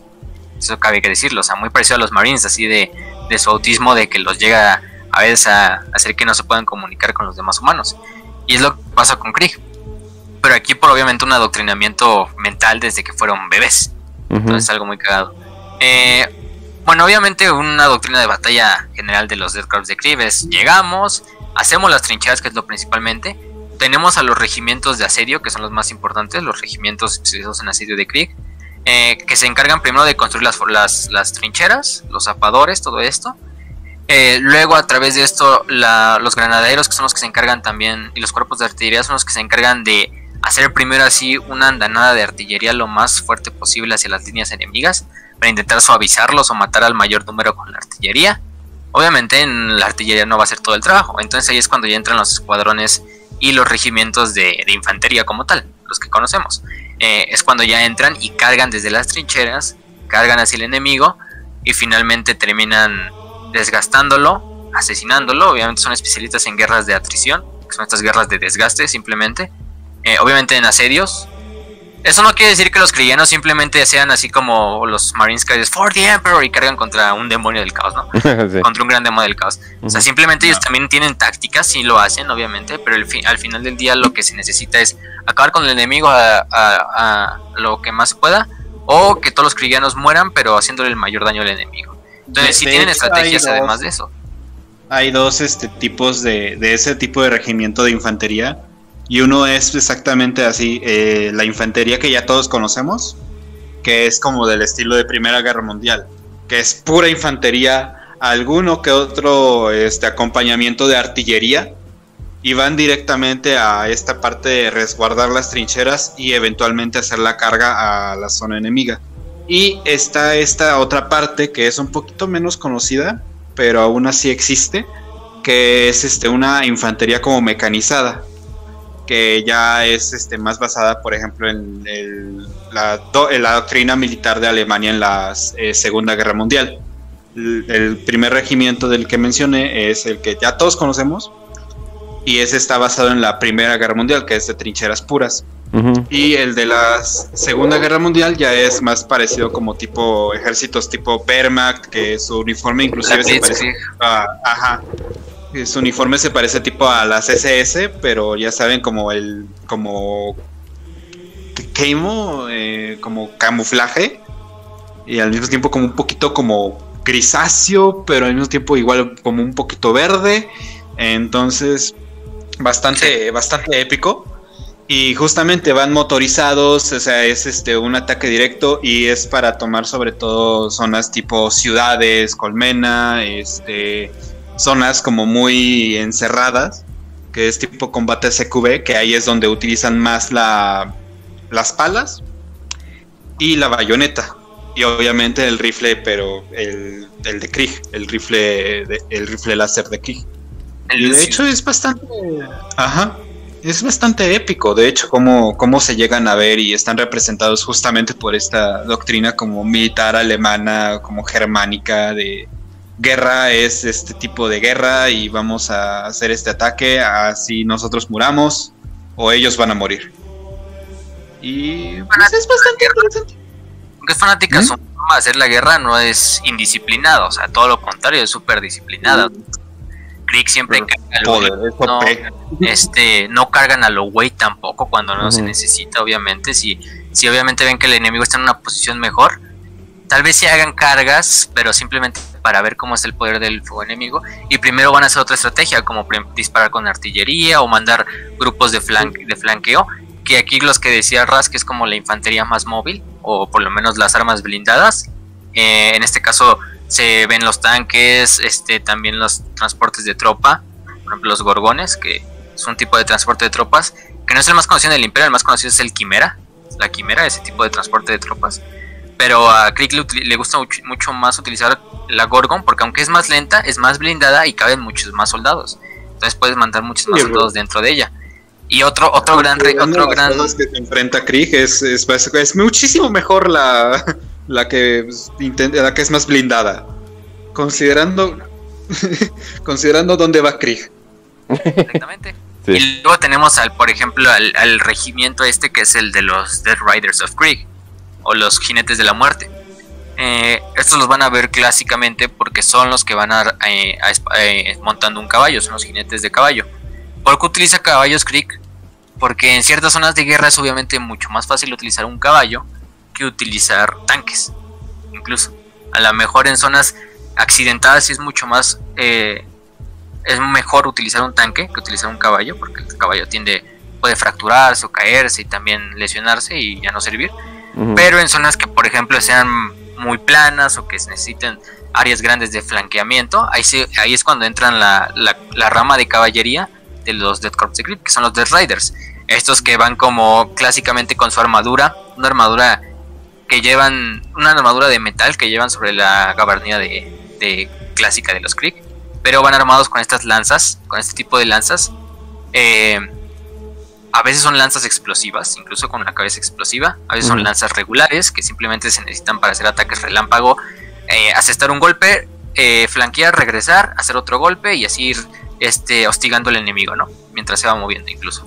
Em, son bastante buenos contra este, formaciones de pura infantería. Porque imagínense, van en caballos. Estos caballos, cabe decir que estos caballos pues son descendientes de los caballos de, de Terra. Pero son unas... Pues, han pasado más de 10.000 años. Más, bueno, más de por lo menos 40.000 años desde el caballo que nosotros conocemos al caballo de los crillanos. Es un caballo bastante grande, o sea, bueno, los que han tenido la oportunidad de ver caballos de pura sangre, o sea, pinches caballos gigantescos que ni le llegas a, al, dorso, no sé si te pararas junto a ellos. Pero estos todavía son más grandes, o sea, los, los parecen literalmente, tienen incluso la complexión, incluso yo diría más o menos así como de, de un alce o de estos tipos de animales todavía mucho más chonchos. Em, de un toro también. Obviamente no tan enormes como un toro, pero sí son bastantes grandes. Eh, incluso sus pezuñas ya si se ven están mejor eh, especializadas, ya no son como las pezuñas de los caballos, incluso parecen unas garras. Eh, siempre llevan la máscara de gas porque también están acostumbrados a vivir en Krieg y de hecho se crían subterráneamente y también se crían en como en campos de clonación donde se clonan muchos de estos caballos para tenerlos siempre listos para, para que vayan a pelear. Eh, incluso no se les ve la cara, o sea, la verdad es que si le quitaran a uno de esos caballos la máscara de gas, probablemente sería lo más pinche asqueroso, lo más grotesco que verían, que no se pareciera nada a un caballo, pero bueno, para términos prácticos les decimos caballos, ¿no? Estos corceles. Eh, también cabe decir que desde el nacimiento de sus caballos son obviamente con estas terapias hormonales para que crezcan lo máximo. Em, incluso están drogados durante el campo de batalla para que no sientan dolor, para que sean son mucho más duros a las heridas, por ejemplo, algo que ocurría en la Primera Guerra Mundial, que es el último lugar de combate donde se utilizaron caballos a manera a, grandes rasgos, ¿no? las últimas guerras que tuvieron caballos fueron en, ese, en esa época Y justamente los caballos, por escuchar las explosiones o por escuchar los cañonazos o por escuchar inclusive cómo edificios se derrumbaban alrededor, entraban eh, en, locura. Y era muy difícil controlar un caballo. De hecho, había regimientos eh, militares, por ejemplo, en, Rusia, en Alemania, en Francia inclusive, decidían mejor dejar los caballos en una zona y utilizarlos solamente para transportar cosas o transportar eh, municiones, equipamiento, y los regimientos eh, de jinetes se quedaban en trincheras, porque era muchísimo más cómodo para ellos. Pero cuando ya estamos hablando de que el caballo ya esté siendo acondicionado para soportar esto, como lo harían en Krieg, teóricamente hablando, porque eso no se ha visto en la vida, estaríamos hablando de que el caballo que tiene una, una, capacidad de maniobra muy alta, muchísimo más alta que carros blindados, porque puedes infiltrar caballos en zonas donde es muy, es muy cerrado, cosa que con carros blindados no puedes hacer. Puedes colocar caballos para que pasen eh, bosques, puedes ponerlos a cruzar fango, no se atorarán. Claro que puede ser un poco difícil que crucen, pero van a pasar eventualmente porque son 4x4 eh, a la naturaleza, ¿no? Entonces, estamos hablando de que si Krieg hace eso, tiene una capacidad de maniobra impresionante que tienen todavía una, un valor táctico. No es que sean tontos y estamos pobres, vamos a usar caballos para la guerra, no. es que tienen una, una forma de maniobrabilidad mucho más alta que carros blindados y conviene muchísimo más en combate de ese tipo, como por ejemplo bosques, ciudades colmena, donde luego son territorios muy angostos para que tú puedas meterte solito o con un tanque. Entonces el caballo tiene como que esa, esa ventaja, por así decirlo. Imagina, ya quiero ver eh, Spirit, el clásico de Disney, pero rehecho en, eh, en Krieg. Sí. no, lo peor es que eh, me voy a escapar, me voy a escapar porque quiero ser libre y oh por Dios me estoy muriendo de radiación. ya, me reclutaron, ya me reclutaron y me están metiendo drogas para ser más duro en la batalla. Sí, o sea, son tantas drogas que les meten a estos pobres caballos que incluso tienen que básicamente los propios los jinetes tienen que estarles suministrando drogas que contrarresten los efectos secundarios de las drogas para aumentar la agresividad del caballo. No, no me, no, me sorprende la gente que literalmente es medio suicida que trate a nuestros animales de manera culera, ¿no? Es como que, eh, es más o menos lo que esperaba, ¿no? Entonces, pues son los, cuerpos de jinetes de Krieg, bastantes famosos, también bastantes icónicos, porque solo creo que los Rock Riders de los Atilan, Atilan Rock Riders, creo que es el otro regimiento que casi utiliza caballos. Incluso los caballos de Atila los caballos de Atila son un poco mejor cuidados porque sí es una relación afectiva entre el caballo y el jinete, o sea, son algo tradicional. Pero en sí es simplemente haz caballos a lo güey, clónalos, ponles drogas para que sirvan lo mejor. Y al igual que los soldados que los montan, están igual de, curtidos en la guerra. Entonces esos son los, los caballos de los Dead Riders de Krieg. Em, bueno, eso sería en cuanto a lo de la doctrina, que podemos hablar lo más rescatable. Obviamente, hay más regimientos de Krieg, hay regimientos de infantería mecanizada, hay regimientos que son puramente tanques dentro de Krieg, eh, que exhiben los mismos rasgos de disciplina, de entrega en la batalla, eh, de tolerancia a ambientes eh, peligrosos para, para, la, para el humano. Pero a veces sirven como apoyos este, para otros regimientos. Incluso ustedes pueden ver que a veces a lo mejor el regimiento más numeroso dentro de una zona de guerra no sea Krieg, ¿no? Quizás son cadianos, por poner un ejemplo. Pero haya regimientos de Krieg que les sirvan como apoyo, generalmente regimientos de armas mecanizadas, de infantería mecanizada, de asedio, a lo mejor si necesitan asediar una zona, pues quién mejor en la galaxia para asediar que los krigianos. Entonces, pues a veces los van a ver junto a estos otros regimientos, por ejemplo el Armagedón es un gran ejemplo.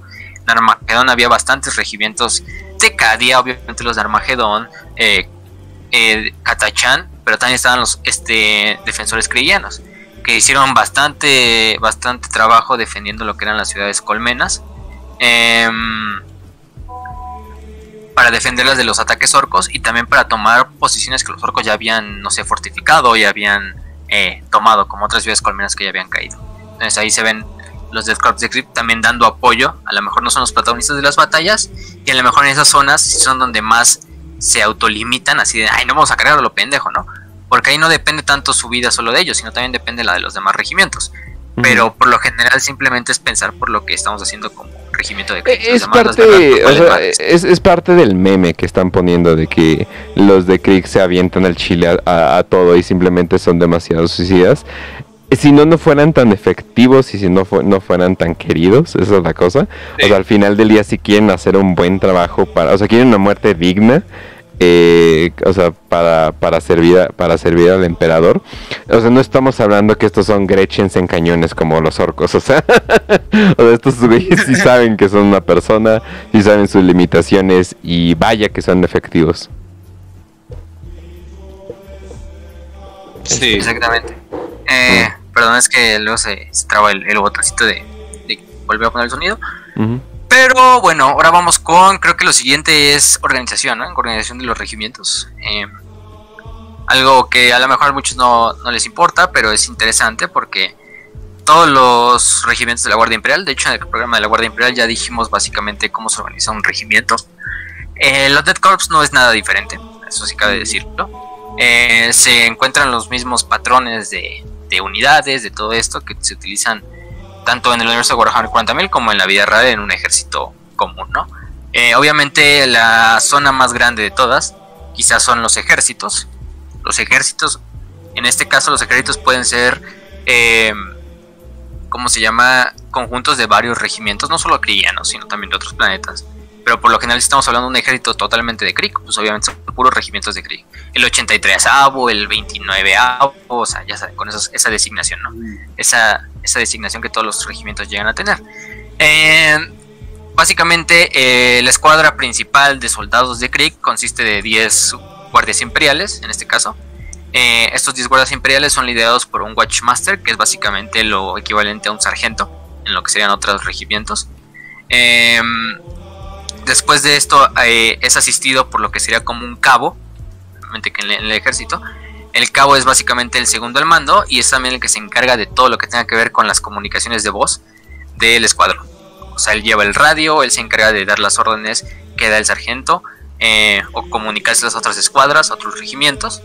Después de esto ya tenemos por lo general em, escuadrones de, por ejemplo, de armas pesadas que los escuadrones de armas pesadas consisten de seis este, guardias imperiales eh, que están divididos en equipos o sí, en pequeños equipos de, de tres o dos hombres. Em, que cada uno por lo general es, o sea, el, que dispara el arma y el, obviamente el que le da la munición y la recarga, ¿no? Como en la vida real, igualmente, con las, estos regimientos de ametralladoras ligeras, por ejemplo. Em, también hay escuadrones de granaderos, esos caben decir que son unidades de 10 de 10 personas, eh, que la mayoría son veteranos que se escogen personalmente por un sargento, por un watchmaster, eh, y sirven como infantería pesada, como también tropas de choque. Eh, incluso aunque tienen más, el mismo rango, podemos decirlo así, de que otros, otros de otros regimientos, los granaderos quizá por tradición se tienen más alta estima. Entonces un soldado de un escuadrón, no sé, de infantería normal, tiende a ser subordinado ante un soldado de un regimiento, de un escuadrón de soldados granaderos. Entonces también incluso puede haber llegar a este sargentos o watchmasters que estén subordinados a un sargento de granaderos. Entonces algo importante. Luego tenemos los pelotones. Los pelotones eh, se consisten de seis escuadras de infantería, que las lidera un, teniente y su, y su escuadrón de comando, ¿no? De sus asistentes y todo esto, sus auxiliares. Em, que por lo general tienen un equipo de, de armas pesadas, también este, equipos de boxcasters, que son los que llaman por telecomunicaciones, también de médicos, cabe recalcar. Eh, esta posición única es el quartermaster, que es el médico de guerra, básicamente, que tendrían otros regimientos. Eh, pero aquí no, su, papel no es tanto del de médico o el de curar a los heridos. De hecho, es todo lo contrario. Es algo cagado. Es así, simplemente el quartermaster se encarga de llevar el registro de todos los cristianos que murieron eh, de darles la paz del emperador, o sea, meterles literalmente un balazo en la cabeza si, si están moribundos, si están sufriendo, si ya no pueden luchar, para que alcancen la paz del emperador y también se, se les llegue como, como honor en el culto del sacrificio, ¿no? Es como el médico de Team Fortress, ¿no? Sí. Algo así. el médico de Team Fortress que eh, para curarte te dispara. Muy bien. y lo que es que es alemán, ¿no? lo, más, lo más curioso también, también el Quartermaster se encarga de recuperar todo lo que sea el equipo O sea, si el soldado que murió tenía granadas, si le quedaban aún municiones de su rifle de asalto, de su rifle láser, también su rifle láser. Él es el encargado de recuperar todas estas cosas que todavía se pueden utilizar para que finalmente se entreguen a lo que es la comandancia y se utilicen para darle más equipamiento a soldados que vienen. Entonces también es algo, es una posición muy simbólica, incluso espiritual dentro de los Dead Corps de Krieg, el Quartermaster, este médico, que en, el, en los casos de heridas menores a lo mejor ahí sí llega a atender y dar los primeros auxilios y, y, redireccionar a un soldado a que le dan un, un, tipo de curación, pero por lo general incluso soldados que a lo mejor no son una herida tan grave, se sienten, llegan a sentirse inútiles así de que ya no van a dar su vida por creer que le fallaron a que le fallaron al imperio. Entonces le piden a los quartermasters que simplemente les den la paz del emperador y les den las últimas bendiciones. Eh, muy clásico, así tipo lo que hacían los predicadores en el ejército, sí, en la Segunda Guerra Mundial, de que se ponían a predicar con los soldados que ya estaban moribundos y, y darles las últimas bendiciones antes de que murieran, antes de que partieran.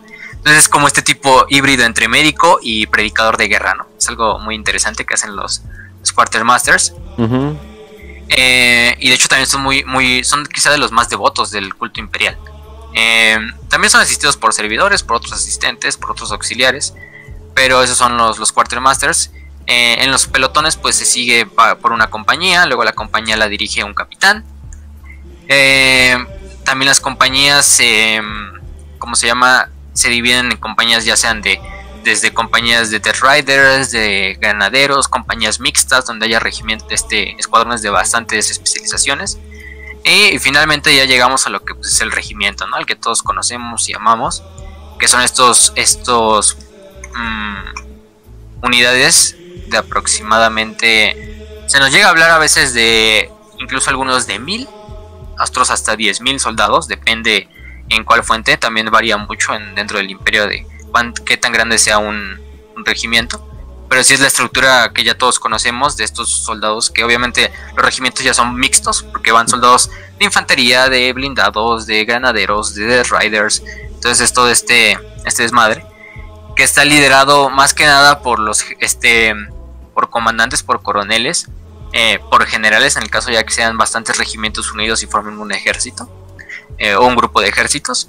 Entonces en este caso ya se ven eh, liderados por estos generales de Krieg, que pues son lo más senior de todos los soldados de Krieg, porque estos pues, son grandes veteranos, o sea, no están, no están ahí como generales simplemente porque en una familia rica o algo así, porque demostraron en la vida real que eran grandes líderes y se les dio la oportunidad de ser generales. En este caso ya, ya son los que entran como, como generales de los Dead Corps de Krieg. Obviamente los comisarios... ¿Y qué chingados tuviste que haber pasado por para haber sobrevivido con las entonces, definitivamente. tuvo muy mala suerte. En muchos casos deben de ser como de, oye, ¿qué hiciste para ser general? No lo sé, simplemente le grité a una persona por ahí y me promovieron a general. ¡Wow! Ah, o a lo mejor fue el único que sobrevivió y ah, pues ese güey se ve que es verga porque sobrevivió, entonces así. Exacto. Entonces es, algo, es algo. Felicidades, soldado, me siento tan mal.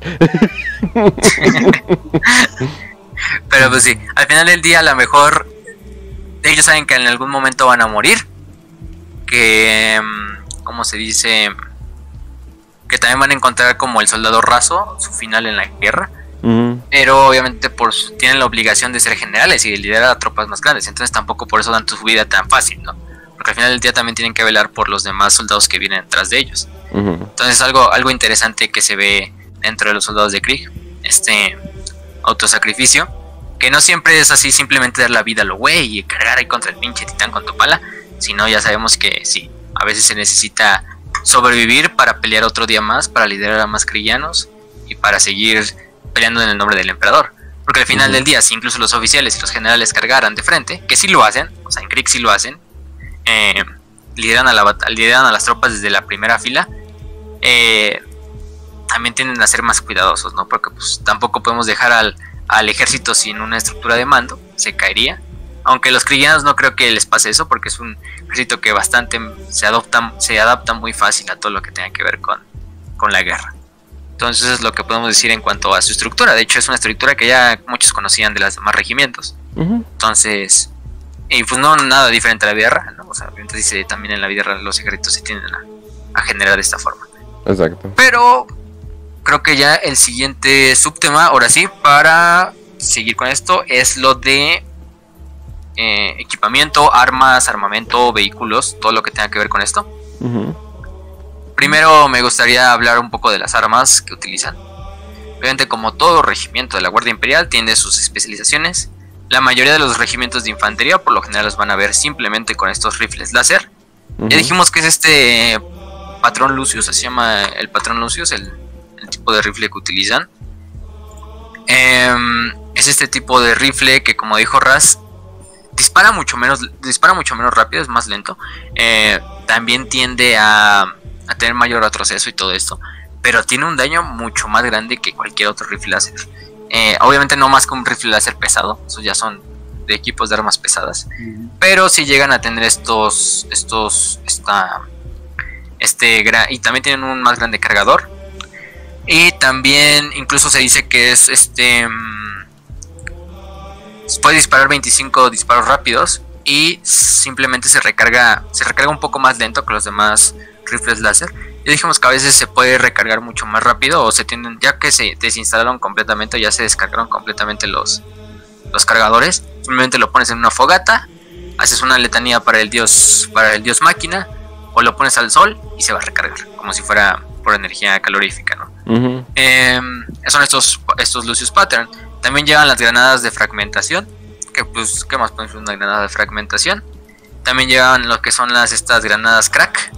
Las granadas crack, para los que no las conozcan, las granadas crack son una forma mucho más eh, este, potenciada de una granada de fragmentación. Literalmente es utilizada para acabar con objetivos que son blindados. Y más que nada son como granadas de impacto. Eh, incluso se las puedes aventar directamente a los vehículos y sirven para como granadas antivehículo o incluso al punto de usarlas con Space Marines y no a lo mejor no fractura como tal la armadura, pero sí le llega a, mermar un poco, ¿no? Exacto. Entonces, sí, o sea, son bastante buenas. Eh, ¿Cuál es su arma, sus armas de combate cuerpo a cuerpo? Ya Ras también lo dijo. Primero tienen dos. Tienen la, mm, la bayoneta. La bayoneta que mide alrededor de 45 centímetros. Que se adapta a lo que es la, el Lasgon.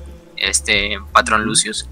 Eh, se adapta y simplemente con eso creo que de las primeras prácticas que hacen los soldados es utilizar, aprender a utilizar la bayoneta. Entonces tienen una capacidad bastante grande en lo que es el combate cuerpo a cuerpo, en el, también en el Close Quarter Combat, en el CQC. Em, lo que también se lleva a dar es la clásica este, pala, la pala de los crillanos, que es esta pala que obviamente como en la vida real también las palas militares llegan a tener Obviamente está este lado que es para escarbar, para sacar tierra, para lo que necesite. Pero también tiene un, lado en el cual está afilado, tiene muescas o, hojas o dientes, para que se utilice también como arma. Entonces en este caso sí se utiliza como arma porque, o sea, incluso se puede utilizar como un arma de contusión, como una, como una pequeña hacha para cortar otras cosas y también como la, como el arma de cuerpo a cuerpo que es por, por excelencia. Em, pero obviamente la pala la tienden a utilizar ya cuando, por ejemplo, no se puede utilizar la bayoneta, quizá perdieron el arma, eh, o incluso ya cuando el combate está totalmente en cuerpo a cuerpo y la bayoneta a lo mejor por lo mismo largo del, rifle y que la vas cargando con las dos manos, vas cargando más que el rifle que la bayoneta, eh, llegan a desechar la bayoneta y es cuando ya se saca la pala como arma principal de, del Dead Corps. A veces también se les da pistolas láser, pero es muy raro simplemente llevan el rifle Lucius. Las pistolas láser y las pistolas Volter se ven más que nada con comisarios, con oficiales. Em, también lo que es los, los sables, sí, sables, que son sables regulares y sables de energía, también cabe decir. Los sables de energía que ya muchos conocerán, que también los llegan a llevar nada más los comisarios o los oficiales, no tanto el, soldado común. Bueno, el soldado común no los va a llevar, pues, si llevan la, la pala. La pala también se volvió un símbolo de Krieg, ¿no? O sea, la, son clásicos símbolos porque no solo te sirve para, para, acabar con los enemigos del emperador y llevar la justicia de Krieg al enemigo, sino también como ese aditamento que te sirve para hacer lo más importante en los regimientos de Krieg, ¿no? que es excavar una trinchera. Entonces todos los soldados desde que se excava la trinchera utilizan la pala como la herramienta para hacerlo. Entonces todos ya de por sí están adiestrados en cómo crear fortificaciones desde, desde cero. Entonces esta tradición que se lleva con la pala, ¿no? Eh, también hay elementos de armas pesadas que llegan a utilizar meltagons, eh, lanzallamas. Los lanzallamas también son un clásico de los crillanos, son muy conocidos por utilizar esos. las, las este, armas de plasma, que ya dijimos que son bastante, eh, pues tienden a fallar, ¿no? Por lo mismo de que es una, una tecnología que no está muy pulida, ¿no? Los lanzadores de granadas también, incluso llega a haber escuadrones de, de armas pesadas que llegan a utilizar el, el Volter pesado, obviamente como un arma montada, no obviamente no la podría cargar un Krigiano aunque esté obviamente todo este condicionamiento físico, porque el retroceso te rompería la cadera básicamente. Entonces se va montada en el suelo, obviamente en un trípode, y desde ahí se dispara. No, como tal que la cargan. A lo mejor la cargan para moverla, pero siempre la tienen que poner fija. Eh, también están los autocanons, eh, los cañones láser, que son este tipo de láser pesado, y obviamente los morteros. En el caso de los Death Riders, utilizan las lanzas que ya dijimos, lanzas, cada vez pueden ser lanzas estándar, lanzas de energía, incluso lanzas explosivas con una cabeza explosiva. Las lanzas explosivas en el momento en que la cabeza o la punta de la lanza toque el objetivo, esta explota, detona dentro del objetivo y la lanza se desecha. Son esas lanzas que solo son de un uso, pero por lo general llevan más de una lanza explosiva, entonces no hay tanto problema eh, de que se deseche una y son como estas lanzas también de tipo de estas lanzas que se rompían al impactar contra un enemigo, en, que utilizaban por ejemplo los usares alados en la vida real. Entonces son, es algo, es básicamente el mismo, el mismo este efecto, el mismo ejemplo. Em, ¿Qué más? Por ejemplo, en vehículos. Algo importante de los vehículos es que, eh, como Crick, seguimos diciendo, aunque sus ciudades en, sus ciudades en Cambria, sus ciudades Colmena, sigan totalmente destruidas, muchas están desechadas, todavía tienen un sector eh, sistema de producción industrial. No, por, no porque estén ya totalmente irradiados dejaron de producir armas y tanques, pero obviamente que solo les suministra a ellos, no es un sistema como el de Armagedón que les suministra a miles de planetas. Eh, pero sí tienen a hacer sus propios, incluso vehículos, vehículos que nacieron en Krieg, vehículos que fueron ideados por ingenieros de Krieg, eh, con ayuda obviamente del Mechanicus y autorizados por el Mechanicus. Eh, por ejemplo, el Gotterdamerung, no sé cómo se pronuncie, el Blitzen, el Brainhall, el Siegfried y el Ragnarok, que más que nada son elementos de, asedio, principalmente tanques mortero, tanques ligeros también cabe decir, por ejemplo el, el Siegfriedo eh, el Ragnarok, que por ejemplo es un tanque, un tanque pesado, que utiliza simplemente este The Corpse of Krieg, que no tenemos imágenes como tal de ellos porque son cosas muy, muy elementales que solo les interesa a Krieg. Eh, incluso armas antiaéreas como el Blitzen, entre otros, entre otros por ahí. Y, pero el tanque que más utilizan, obviamente, como todo el regimientos de la Guardia Imperial, es el Leman Ross. Es el tanque más barato, el más fácil de hacer, el más numeroso. Pero también llegan a utilizar otras de sus variantes, Ajá. Tiene, tiene, lo suyo, o sea, a pesar de ser barato, es. como un T-34 de los rusos. De que a lo mejor era muy barato y no todo eso, pero te daba y hacía el trabajo muy bien. Destruía tanques alemanes a diestra y siniestra. Entonces, es básicamente el mismo efecto que tiene el Lehman Ross. O sea, a lo mejor no es un tanque tan resistente, un tanque tan tan con alta tecnología, pero hace bien su trabajo. Eso es lo que cuenta al final del día. Y si tienes 100.000 de esos tanques en el mismo campo de batalla, pues no importa que te destruyan unos cuantos, ¿no? Siempre vas a tener la, la, superioridad numérica. Obviamente también vienen con todas sus variantes, que es el Vanquisher, el Exterminator, el Executioner, el Conqueror, que son todos estos tipos de Lehman Ross modificados que llegan a tener un arma diferente al arma estándar que tienen, que son desde armas de plasma, armas anti-titán, armas anti-tanque, lanzallamas, este, las canons pesados, incluso heavy bolters, como algunos que tienen. Eh, pero casi siempre utilizan lo que es el Demolisher y el Thunderer, que son las variantes de asedio del Lehman Ross. Bueno, no, el Thunder no, pero el Demolisher sí. El Thunder es un tanque que también hay bastantes imágenes de él. A lo mejor unos ya lo conocerán, que es un. Es un. Este tanque chiquito, que de hecho parece más un transporte de tropas, y el cañón lo lleva completamente de frente pero aparte tiene una. Una esta. ¿Cómo se llaman estas cosas? Ay, las estas. Como si fuera una excavadora, una excavadora, una excavadora en la parte de frente para quitar tierra, para quitar escombros. Eh, excavadora. Sí, bueno, es ese. Entonces, sí, ya, ya me había encontrado la palabra. Entonces son estos eh, elementos que utiliza más que nada el, el Death Corps de Creek porque son muy útiles para las tropas de asedio. Porque además ese tanque tiene lo que es como un cañón de artillería adosado. Entonces no es tanto un tanque para destruir otros tanques, sino es un tanque para bombardear posiciones, un tanque para bombardear ciudades, entre otras cosas. Eh, como ya dijimos, casi no utilizan el Quimera, que es el transporte de tropas más conocido del Imperio. Utilizan más que nada el Gorgona, que es mucho más lento, pero permite llevar más soldados. Eh, también tiene un blindaje un poco más grande. Eh, y también luego llegan a utilizar otro que se llama el tipo Centauro, que son unos tipos camiones. Eh, también con una como barredora en el frente para quitar escombros y todo este desmadre. y por último, también llegan a tener tanques pesados, obviamente. El Baneblade es el más conocido de todos, pero hay muchos más. Por ejemplo, está también el, el Macarius. El Macarius también es conocido. El Malcador, el tanque tipo Malcador también es muy conocido. Incluso el tanque Baldor, también son tanques súper pesados. Eh, ya saben de quién están nombrados en honor a quién, Macarius, Malcador y Baldor. Eh, entonces, de hecho son tanques que incluso, por ejemplo, no sé si recuerdo si es el Malcador o el Macarius, es uno de esos dos, que es un tipo de tanque anti-titán. Junto al, creo que es el Shadow Sword, son tanques que están especializados en luchar contra titanes. Tienen armas anti-titanes que incluso sobrepasan el escudo del vacío de los titanes. Em, al punto de que fácilmente pueden destruir tanques de clase Warhound, clase, incluso Warlords y muchos tanques de estos le empiezan a disparar al unísono.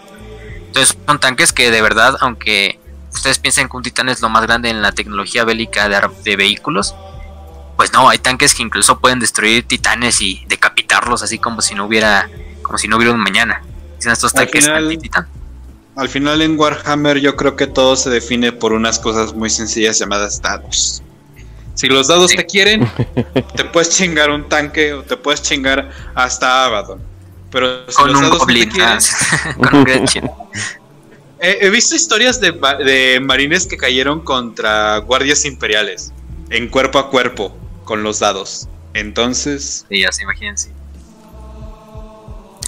Bueno, creo que en cuanto a equipo, en uniforme, creo que es lo, también algo de lo importante, el uniforme. Siempre van a ver clásico, clásico de los Dead Corps de Krieg, siempre su gabardina, este gran saco pesado que llevan, eh, que es su parte más distintiva. Que de hecho si lo vemos bien, muchos se llevan la idea de que la estética de los Dead Corps de Krieg es totalmente inspirada en los soldados alemanes de la Primera Guerra o en los nazis, ¿no? Los soldados nazis. Pero en realidad es como una, es un híbrido, de hecho es un híbrido entre Sí, hay estética obviamente de los soldados nazis, de las SS, por ejemplo, de la Wehrmacht. También hay de los soldados del, Imperio Alemán en la Primera Guerra con estos clásicos cascos de pico. Em, pero también este, sí, pero también este, pero también este saco grande, gigantesco que llevan, es muy parecido al que llevaban las tropas francesas.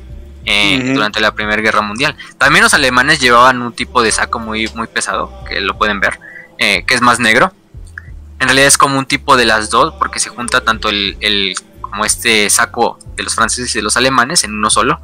Porque viene la mayoría en tonos azules, en tonos grises, en tonos negros. Eh, es muy caliente, de hecho se, se, marca así, que es bastante caliente. Eh, también es este a prueba de agua, o sea, es de esos que el agua se resbala literalmente. No sé cómo se llama esa tecnología de, de ropa. ¿Impermeable?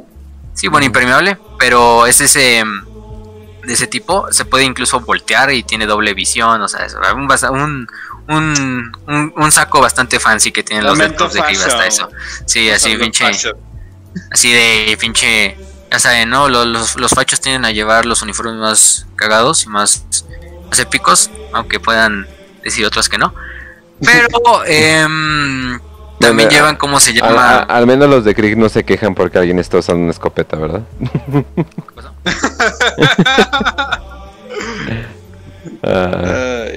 sí, así es. Pero bueno. Facio. Facio. Oh no, perdimos a Facio. perdimos a Facio. Oigan, por cierto, gente, mientras, mientras perdimos a Facio, eh, les recordamos que, eh, bueno, no lo hemos publicado bien, bien, porque a mí me toca hacer la, así, ah, a, mí me toca hacer la imagen y no la, y no le he dado, así que es mi culpa, gente, completamente. Pero, eh, más que nada, ya estamos armando, o más bien ya creamos un club de lectura. Y lo que sería el 22, sí, el 22, pero de junio, eh, vamos a estar teniendo una pequeña plática en Telegram sobre el libro Reach Así que gente tienen un mes o menos de un mes para leer el libro. No es tan largo, así que no se preocupen, pero eh, lo, lo pueden leer con calma. Así que simplemente aprovechen y vamos a estar teniendo una plática acá sobre ese libro. Y lo vamos a repetir cada mes, simplemente para la gente que quiera como una motivación más para leer eh, y luego andar platicando. Y pues, si quieren platicar con nosotros más que nada, hay mucha gente en Telegram que ah, hay que hacer una llamada, hay que hacer una llamada, pero no la hacen. Pues aquí, aquí hay una buena razón para hacerla, chinga. Sí. Ya, ya volví. Ya, ya volviste. no sé por qué de repente se, cortó la llamada. Pero bueno, en, creo que estamos con el saco. También el saco está tratado para que es, eh, eh, resista agentes químicos, eh, incluso ácidos. También el calor en bastante proporción. es, un, es un saco bastante interesante que tienen ahí. Sí, es la parte más importante como tal del junto a la máscara de gas y más representativa de los Dead Corps. Obviamente eh, también llevan... ¿sí? mencionar que igual justamente, eh, por ejemplo, no solamente está como que basado en esa parte de, los franceses, el, la gabardina, sino he visto también que hay tropas que llevan como un casco, pero en vez de llevar la punta, la típica punta prusiana, llevan como si fuera una, como, ay, no sé cómo decirlo, pero una protuberancia que va desde la frente hasta la, la nuca. Que ese, ese tipo de casco se llama el casco Adriano. O creo que sí se llama el casco Adriano. Que lo usaban los franceses en la Primera Guerra Mundial. Y de hecho era el casco más efectivo en todo, toda la guerra. La única razón por la que los franceses tenían bajas era porque justamente la gabardina que utilizaban era colorida y pues colorido en un ambiente gris. Era azulito y azul celeste, así pasado de, de, eh, así que se vea a 10 kilómetros. Había tropas, por ejemplo, alemanas o estadounidenses incluso, que llegaron a tomar prestados, prestados de los muertos, obviamente, de los caídos en batalla, eh, los cascos adrianos, porque eran muy, muy buenos a comparativa de cascos alemanes o cascos este, cascos de británicos, cascos americanos, era el mejor casco de la Primera Guerra Mundial. Y de hecho, la única razón por la que se dejó de utilizar fue por un estigma que, se tuvo sobre los alemanes, porque los alemanes empezaron a imitar eso durante la Segunda Guerra y no se volvió a utilizar un casco parecido hasta tiempos modernos, hasta ahorita. Entonces como queda un poco gracioso. Pero sí, como de hecho, como bien dice Raz, muchos se van por la finta de que ah, es como el Stahlhelm, ¿no? Que utilizaron los alemanes, que es el casco alemán, el de la primera y segunda. Bueno, es que hay algo interesante, en la Primera Guerra Mundial utilizaban el casco ese de pico, que no recuerdo el nombre como tal, pero no era un casco muy resistente, o sea, sí tenía el pico, pero no era, no era para nada resistente como el de los franceses, como el Adriano. Ya luego con el final, casi al final de la guerra desarrollan el Stahlhelm, que es ese casco que utilizan los alemanes, que de hecho muchos secretos hoy en el mundo moderno se basaron en ese casco para hacer los cascos de sus tropas armadas. O son variantes de ese casco. Porque sí era un casco muy bueno. Pero por ejemplo el Stahlhelm en Warhammer 40.000 se le ve más que nada a la Legión de Acero de Armagedón. Si se fijan, la Legión de Acero de Armagedón sí tiene el casco alemán así igualito, igualito. También la máscara de gas. Yo por eso muchos llegan a confundir a los Dead Corps con la Legión de Armagedón. Porque sí tienen bastantes eh, parecidos. Eh, pero en este caso sí, el, bueno, aquí de hecho el, casco se llama el Mark, el Mark 9, que es el que utilizan actualmente, que está hecho de plastiacero, que es como esta aleación, como el nombre lo indica, es como un tipo de metal, pero que tiene la consistencia y la maleabilidad del plástico. Es algo interesante. Em, es el Plastil, también lo pueden encontrar así en inglés, em, que está creado principalmente para que, eh, a medida de cada soldado también, para que se acople completamente y selle con la máscara de gas. la máscara de gas que es lo más característico de los Dead Corps de Krieg. La máscara de gas que como ya sabemos cómo lo funciona una máscara de gas, filtra cualquier tipo de sustancia química, biológica y... Eh, bueno, química y biológica que pueda eh, filtrarse al interior de la cara del soldado y a su boca y a su nariz. En este caso todavía está sellada al vacío junto al casco, entonces digamos que el casco y la máscara se vuelven una sola pieza. No es como que te puedas quitar la máscara y solo te quites el casco o, viceversa. Eh, no, en esas partes tienes que desacoplar los dos, o por lo menos desacoplar los dos unos para que te puedas quitar una de las dos cosas. Entonces, em, cuando se pone el uniforme completo del Dead Corps, este está completamente sellado eh, hacia el exterior. incluso desde las botas, desde las mangas del saco, también desde el cuello con la máscara. Digamos que el saco también en esa parte es algo inteligente. Se llega a sellar con lo que son los guantes, con las botas, con el cuello y la máscara de gas y el casco. Entonces en realidad es como un traje de astronauta, pero que se ve con, con, la, con la estética esta del saco y clásico, así bastante elegante, que le da el toque a los, a los Corps de Krieg. Algo que sí importante, el saco obviamente no tiene blindaje como tal, es tela aunque sea tela tratada y todo esto, y eh, no llega a tener un, blindaje. Por eso van a ver que a veces los Death Corps de Krieg, por lo general solo cargan con esta cosa, no, en realidad no llevan nada. Eh, pero por ejemplo, más altos mandos, sargentos, oficiales, comisarios, si llegan a llevar corazas de acero sobre el saco, eh, incluso corazas de acero debajo, o lo que son como las armaduras de estándar de la Guardia Imperial, con estas armaduras de, creo que también es plastiacero, pero que son un poquito más menos blindadas y que funcionan como un chaleco de Kevlar, como estos chalecos antibalas. Eh, pero por lo general, pues obviamente el casco, el casco sí te llega a proteger eh, de esquirlas, de proyectiles quizás sólidos como balas, pero por ejemplo un rifle láser es muy difícil que ese casco aguante. Pero pues lo mismo de que, pues también en la escala en que es Warhammer 40.000 de que no solo los enemigos, probablemente los enemigos no tengan nada más rifles láser si no tengan incluso estos bolters que fabrican los orcos, armas biológicas como los tiránidos, estas armas de shuriken de los eldars, o sea, bastantes cosas que pues digamos tela no va a aguantar. Pero pues también es esta parte de los Dead de de pues, hay que llevar lo más básico simplemente para que nos nos nos nos, nos este, aísle de lo del ambiente tóxico, por lo menos, y que no nos muramos antes de antes de la batalla, o por lo menos antes que mejor nos mata una bala o un proyectil del enemigo o el combate cuerpo a cuerpo con ellos, que en realidad algo que se podría evitar, ¿no? Como un agente biológico, como un químico, como un gas, ¿no? Que avienten.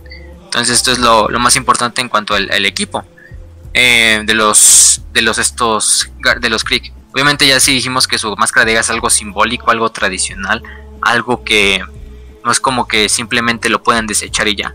Es un símbolo de Krieg es un símbolo que no se lo quitan cuando están cerca de otro regimiento, para nada, para nada los van a ver. Simplemente se lo quitan entre ellos. Solo los cristianos conocen la cara de otro cristiano.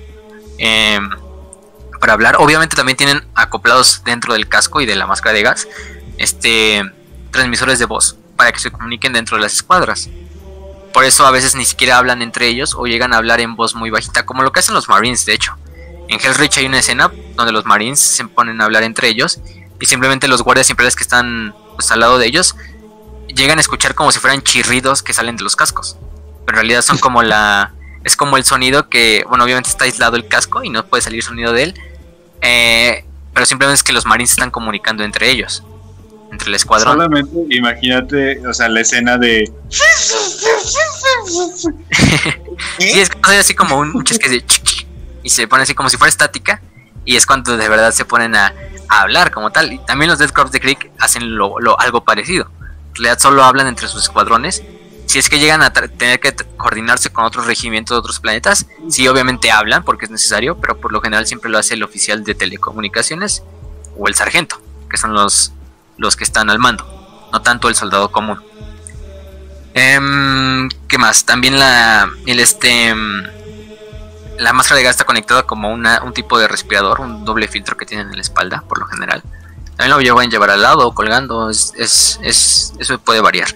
Pero esto se encarga como de, pues, de hacer el filtro principalmente si está respirando algo y hacerlo de una válvula de para que retorne el aire filtrado hacia el al Death Corps de Krieg y tampoco se asfixie, ¿no? Pues también tiene que estar respirando aire, eh, oxígeno. Entonces de esta manera, el Death Crop puede estar totalmente aislado a, los químicos que están en el ambiente, porque primero el químico va a pasar a través del filtro, ya que se filtró, ya el aire que es residual ya va hacia la máscara y ya puede respirar también el, el Death Corp La verdad es uno de esos elementos que más han dadole como contexto a la máscara de gas, de hecho es algo interesante. Bueno, en realidad el uniforme como tal, no solo la máscara de gas. Em, pero es algo, algo bonito, ¿no? Porque se le pone más amor a ese, a ese emblema que tienen los Death Corps de Kree. Y sus máscaras por lo general las llegan a confundir también con la Legión de Acero, pero la Legión de Acero tiene una máscara un poco diferente, no es una máscara, es un poco una máscara más plana. Si se fijan bien en la cámara de los Death Corps de Krieg, sí a tener como este hocico, como las máscaras de gas. Tiene un nombre especial esa máscara de gas, la, la clásica, la que cuando te dicen de una máscara de gas, la primera que te imaginas, que se te viera como si tuviera un hocico hacia enfrente. La de Armagedón tiende a ser más plana, no tiende a ser tan con ese hocico hacia enfrente. De hecho, también van a ver que muchos Death Corps de Creek le ponen una placa arriba a la máscara de gas, que asemeja a lo que es un cráneo. Simplemente es una placa de metal que se corta a la medida de la máscara, a los ojos y a la parte de abajo, entonces quedan como unos dientes. Que también la Legión de Acero lo llega a hacer, pero es más parecido en la Death Corps de Creek por lo mismo de, del fatalismo, de los emblemas que utilizan como, como el cráneo. Que bueno, el Imperio utiliza el cráneo como emblema para todo, pero los Death Corps también lo llegan a poner mucho dentro de su indumentaria y de su heráldica. Em, el saco, el saco también lo pueden ver de bastantes colores, también depende del saco en el lugar en que estén peleando. Eso sí, o sea, pueden ver desde sacos blancos, grises, eh, beige, color arena, color negro, incluso verdes de ese verde militar bastante fuerte. O todo depende obviamente del ambiente en el que estén peleando los Death Corps de Krieg.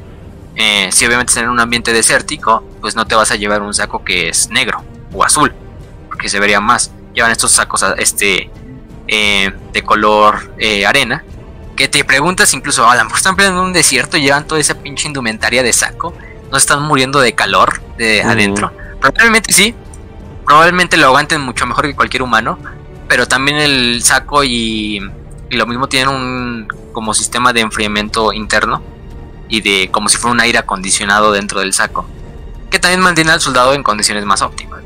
Pero también probablemente los Death Corps de Krieg pues, la verdad es que el calor y la incomodidad de estar eh, todos sudados no les cause ningún problema. a, ese, ese punto llega su, su adoctrinamiento. Sería como el cosplayer perfecto, que se puede poner cualquier traje y, ah, sí, estoy chido, estoy chido. Vamos a caminar una media hora con este traje totalmente afelpado en un ambiente lleno de gente. ¿Por qué no? Y a prueba. Lo podría hacer no, y a prueba de pandemia, porque ya están haciendo convenciones, pero las están haciendo con tapabocas a la verga. Imagínate estar en una convención y aparte traer tapabocas. No mames, no, vete la chingada. Sí, es ese, que está criminal y ese desmadre. Ah, otra cosa que se me faltaba decir, por ejemplo, los oficiales. Luego ven algunas artworks, y hay unos artworks con eso, de hecho, con el. el se llama campo refractor. Que literalmente, como el nombre indica, es un campo de energía pequeño que se pone alrededor del usuario y dispersa la energía, también algunos disparos. Obviamente tiende a fallar, bueno, tiende a con el tiempo a, no, o sea, obviamente no va a tolerar a lo mejor la bala de un, de un volter pesado, de un rifle de plasma.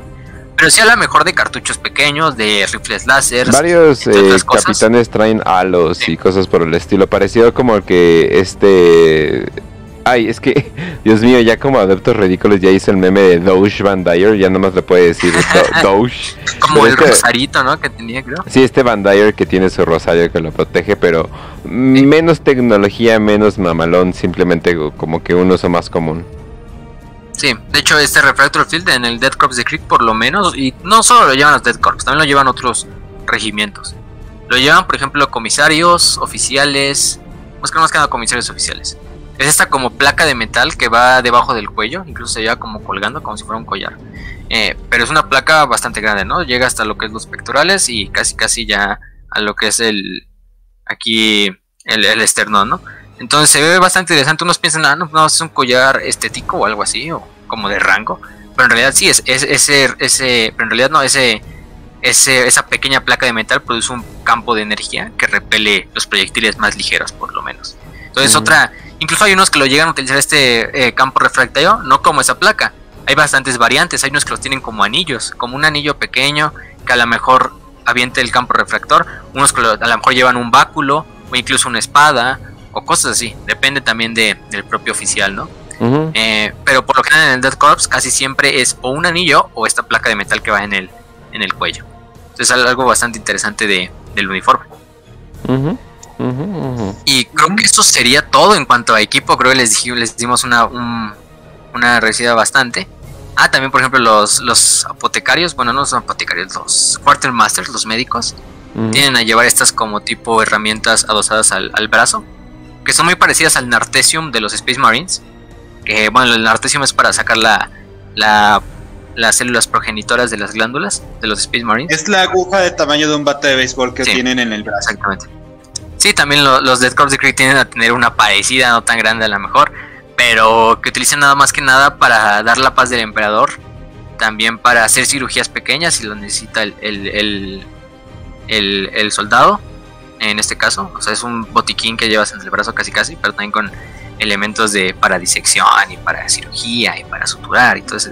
Solamente Algo que necesitaríamos en la vida real.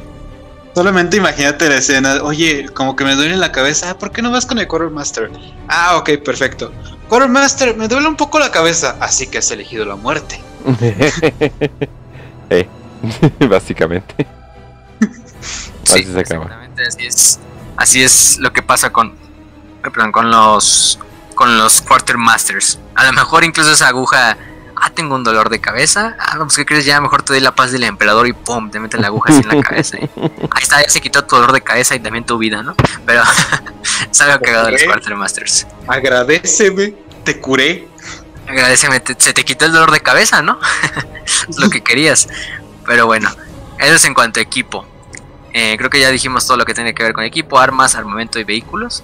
Obviamente en el lexicano pueden encontrar todos los detalles técnicos, no vamos a decir, ah, no, pues el tanque, el tanque Lehman Ross que mide aproximadamente 5 metros de largo y 2 de, alto.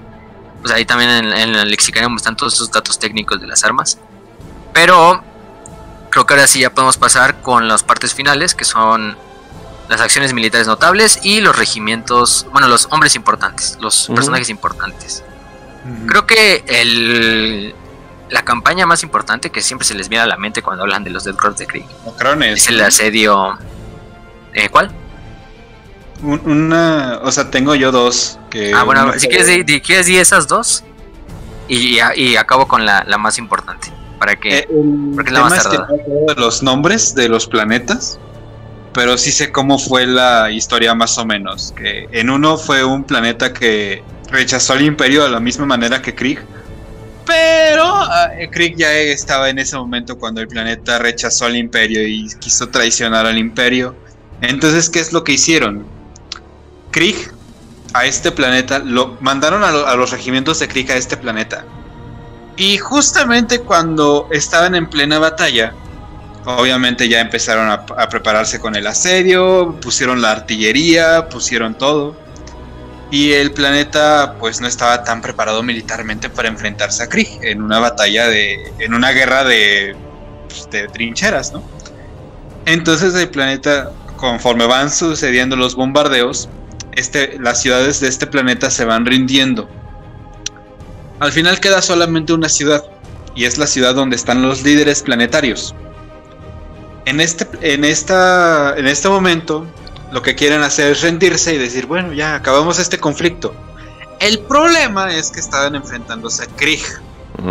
Y Krieg con todo ese fatalismo y, e intensidad que tiene para las guerras, ¿qué es lo que hace Krieg?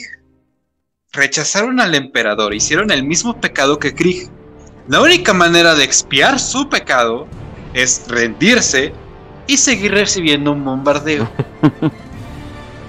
¿Cuánto tiempo crees que puede ser un buen tiempo para seguir bombardearlos? ¿30 mm, días? Mm, ¿Dos meses? ¿Tres, seis meses? No. Creo que fueron cinco años de bombardeos seguidos de día y noche estar bombardeando la ciudad que ya se rindió. ¿Por qué? Pues porque rechazaron al emperador. Es dar el mensaje de que no puedes salirte del imperio y, es, y seguir saliéndote con la tuya. Entonces, Cinco años de bombardeos consecutivos sin parar. Sin y creo que como y aparte creo que como los tres años ya habían dicho de que no pues es imposible que alguien esté vivo ahora. O sea literalmente literalmente ya no hay nadie vivo. Y es así de ¿qué? Ah, que, cargue otra vez exacto. No estamos aquí para preguntarnos si están vivos. Tú sigue disparando. Ok. Y siguieron disparando otros dos años, entonces... Sí. De hecho, de hecho ese es el, que, el que quería tocar. Es el asedio de Brax. Creo que es el más conocido de, de, los Death Cross de Krieg. De hecho, si pueden ir al Lexicanum y ahí leen todo, todo el sitio de Brax. Así viene como desglosado en todas sus fases. Porque no solo participaron de Krieg, también participaron Ángeles Oscuros, eh, otros capítulos de Space Marines, Titanes de la Legion Storm. Todo este es madre, ¿no? Pero sí, los principales ejemplos y los principales protagonistas de esto fueron los de Greek. Ellos se llevaron la mayor parte de las bajas. Al final del día creo que acabaron 14 millones de Dead de Creek muertos sobre los campos de, de Brax. Pero al final del día también toda la población del sistema de Brax, que era un sistema completo. Brax bueno, Prime, 14 Brax- millones contra un planeta entero. Sí. Yo creo que está Creo muy que claro. sí, es bastante interesante. Sí. O sea, y también todas las tropas de defensa, los cultistas del caos, porque al final del día eso fue una rebelión incitada por el caos más que nada, por un cardenal que pues, era el líder del planeta y se terminó rebelando. Pero como bien dice este este Raz, o sea, no no nos sirvió con asediarlos unos cuantos meses, ¿no? Aquí los vamos a asediar durante aproximadamente cinco años. Y eso es hacer medio medio, ¿cómo se llama? Este Buena onda. buena onda con los números porque la guerra duró aproximadamente este 17 años. 17 años esa guerra de Brax. En esos 17 años creo que se dice que 15 fue casi de bombardeo completo hacia las ciudades. Entonces imagínense eh, destruyendo la ciudad principal de Brax Prime, que era la que donde estaba el principalmente el problema. Luego otra vez los Death Corps de Kree tuvieron que también repeler contra los Space Marines y otras cosas después del asalto final, un asalto demoníaco que se vino después de este de esta batalla, que es la batalla de creo que se llama la batalla de San Leonis, de la puerta de San Leonis, em, en la cual no solo participaron ellos, también participaron bastantes Space Marines de descendientes de los Ángeles Oscuros. Pero al final del día acabaron con la muerte de 14 millones, cientos de Space Marines muertos, un titán Princeps, basta- incluso inquisidores perdieron la vida durante la batalla del asedio de Brax. Eh, y teóricamente la, la misión de recuperar estos planetas de del Cardinal Safan, que era el líder de los rebeldes, tuvo éxito. Fin- pero al final del día también el, el caos pudo haber pudo poner parte de sus garras sobre el planeta. Entonces fue eh, puesto en cuarentena por la Inquisición. También se quedó totalmente derruido y destruido por la, el asedio que hicieron los Death Corps de Kree. Pero los Death Corps de Kree siempre llevan esa batalla del asedio de Brax como uno de sus más grandes momentos de, de valía. De momentos donde pueden. Ah, Esos momentos donde más este, demostraron que cómo sirven al imperio. Porque no solo pelearon contra pues contra soldados y contra PDFs y en números que los superaban en un chingo. Creo que eran 34 regimientos de Kree los que fueron. Eh, incluso participaron también contra miembros de legiones del caos y capítulos de Astartes del caos. Eh, entonces fue bastante interesante. En la serie de Brax creo que no, no hay como tal una novela donde se venga todo eso. De hecho vienen en las no, no son novelas, es que son como complementos del juego de mesa de Imperial Armor, que era un juego que sacaba Forge World, que era de tanques y cosas así del imperio. Eh, y ahí venían esos códexes, venían como los suplementos donde se venía el lore de la ciudad de Brax. Si quieren leer más de eso, que creo que es me sí, yo creo que sí cuesta un trabajo conseguir y, y obviamente no van a estar en español. Pero si pueden buscarlos, el, si pueden resumen, buscarlos el resumen en Wikipedia te va a dar lo mismo, básicamente. Ajá. en Lexicano es lo mismo, ahí viene todo resumido y viene con las fuentes. Pero si son de esos gente que sí les gusta conseguir eso, pues vienen en el volumen 5, el 6, el 7 y el 2 de Imperial Armor, así búsquenlo, el asedio de Brax, Siege of Brax, eh, y ahí viene dividido todo. O sea, no, no solo te hablan de los Death Corps, pero sí esos momentos. De hecho, hay algo interesante, pues, sí hay, los Death Corps les, les falta literatura. Eh, sí son de los que más abandonados han dejado en cuanto a novelas. Ni Eh, siquiera están en la tienda. bien, están. De hecho. En la tienda. Y o sea, casi siempre salen más bien como suplementos. Su lore, más que nada, se conoce por suplementos de códexes, de la Guardia Imperial, de Imperial Armor, de Forge World, entre muchas otras cosas. Hay unas cuantas historias como la de Dead Man Walking, eh, que es, creo que viene en una antología de la Guardia Imperial, que es una de las mejores. Hay otra donde se enfrentan a Necrones, creo que la de Dead Man Walking, donde se enfrentan a Necrones. Y había otras que no, no recuerdo el nombre, pero si no sé, tomamos ahorita al final del programa se las lo investigo y se los digo. Pero sí han, han quedado un poquito abandonados en cuanto a historias. Por lo menos. Por ejemplo, ahorita, por ejemplo, ya una de sus historias más, por ejemplo, en la zona de guerra Caradón, que es la. Como un suplemento de, de la novena edición ahorita que están dando. Que es el, el acto 1 del libro de, de, de Book of Rust. Ahí sí se habla de los Dead Corps de Greek que están participando en la batalla esa. que es entre Guardia de la Muerte, entre el Mechanicus de, de Metallica, todo este desmadre. Oh, Dios. Y ahí está, ahí están bien los, los Death Corps de Greed. Otras de sus batallas, por ejemplo, pues obviamente tenemos la Guerra Civil de Krieg, esa ya es la más conocida también. Eh, La batalla de Tarsis Ultra a contra Necron. Ah. Sí, con- contra Necrones creo que es la batalla de. De, si no mal recuerdo, de. De Varano. No, la guerra orfeana, creo que se llama así se llama. Aquí tengo los datos. También está la batalla de Tarsis Ultra, donde se enfrentaron a, a la, a la flota enjambre Leviathan. Le dieron apoyo, de hecho, a los Space Marines de los Ultramarines. Eh, la campaña de Pandorax. Eh, la campaña de Ratnar. La tercera guerra de Armagedón. Ahí también fueron muy importantes, cabe decir. Bueno, en general en todas las guerras de Armagedón. En la primera y en la segunda. Pero en la tercera es donde más, más, más hubo participación de Dead Corps. Aunque ahí hubo participación pues de Cadia, de Katachan, de, de un chingo de, de, de regimientos de toda la galaxia. Pero en la tercera guerra de Armagedón sí se dedicaron mucho a, a contrarrestar el ataque de los orcos y a liberar zonas de que estaban bajo el control de los orcos, ¿no? De, de casco. Esos son un poco de los de los cómo se llama de los eventos importantes de, estos hombres. De hecho, es eh, uno de los ejemplos perfectos para comprender cómo una persona normal vería a los regimientos de Krieg es esta, esta batalla contra los necrones que tuvieron. Donde, ¿qué creen? Los sorprendentemente, los necrones no necesitan agua ni comida para poder vivir. Entonces una batalla de trincheras contra necrones es, es como enfrentarse a alguien que tiene God Mode eh, en un videojuego de batalla o bueno, de, es como enfrentarse en FPS a un, a un hacker, güey, básicamente. De esos que tienen este mira automática, que tiene todo el equipamiento, todo pagado y además es hacker, ¿no? Entonces, básicamente empezaron a hacer una guerra de trinchera contra necrones. Los, mismos necrones que no necesitan tomar agua, no necesitan comer, no necesitan dormir. Y el objetivo de una guerra de atrición es justamente que tu oponente es- esté demasiado cansado como para eh, poder hacer algo contra cuando tú ya empieces a hacer la carga.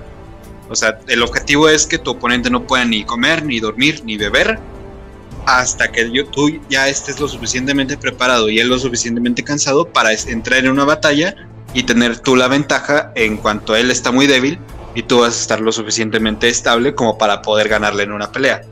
Contra necrones eso no puede pasar porque son necrones, ni siquiera tienen alma. Entonces empezaron a bombardear las ciudades colmena que ya empezaban a ser eh, tomadas por necrones. Y los mismos necrones que estaban en estas ciudades colmena, pues no les pasaba absolutamente nada porque matar a un necron es increíblemente difícil. Al menos en términos de lore. Puedes matarlo en juego de mesa con los dados, pero no en lore. ¿Y qué es lo que pasó? De- debido a tanta eh, bombardeo tan incesante que se tomó eh, sobre estas mismas ciudades colmena, los propios ciudadanos imperiales de las ciudades colmenas empezaron a ver a los, a los soldados de Krieg como si fueran casi casi enemigos absolutos. Porque no mames, estás matando mi casa, estás destruyendo mi ciudad. ¿Cómo quieres que yo te vea como mi salvador cuando estás matando de todo lo que existe en mi ciudad, incluyendo el concreto con el cual construimos toda la ciudad? Entonces, la gente comenzó a ver a los necrones como sus salvadores. Hijos de su madre. Ajá. ¿Qué crees? No, los necrones les valió madre. Pues sí. Les valió completa madre. Y obviamente cuando los Krieg se ven obligados a irse momentáneamente para poder reabastecerse, lo- la ciudad le abre las puertas completamente a los necrones. Dicen, ¡eh! Llegaron nuestros salvadores. Los necrones no tienen alma, no tienen absolutamente sentimientos. Empezaron a meter a toda la gente que sabe las ciudades colmena. Fin de la historia realmente a- a tal los, los de Krieg son tan intensos con su combate que ni siquiera humanos normales del imperio pueden verlos como, como el aliado. Los ven como el enemigo al grado de que ven al seno que quiere hacer un exterminio masivo de, de su propia especie como el salvador.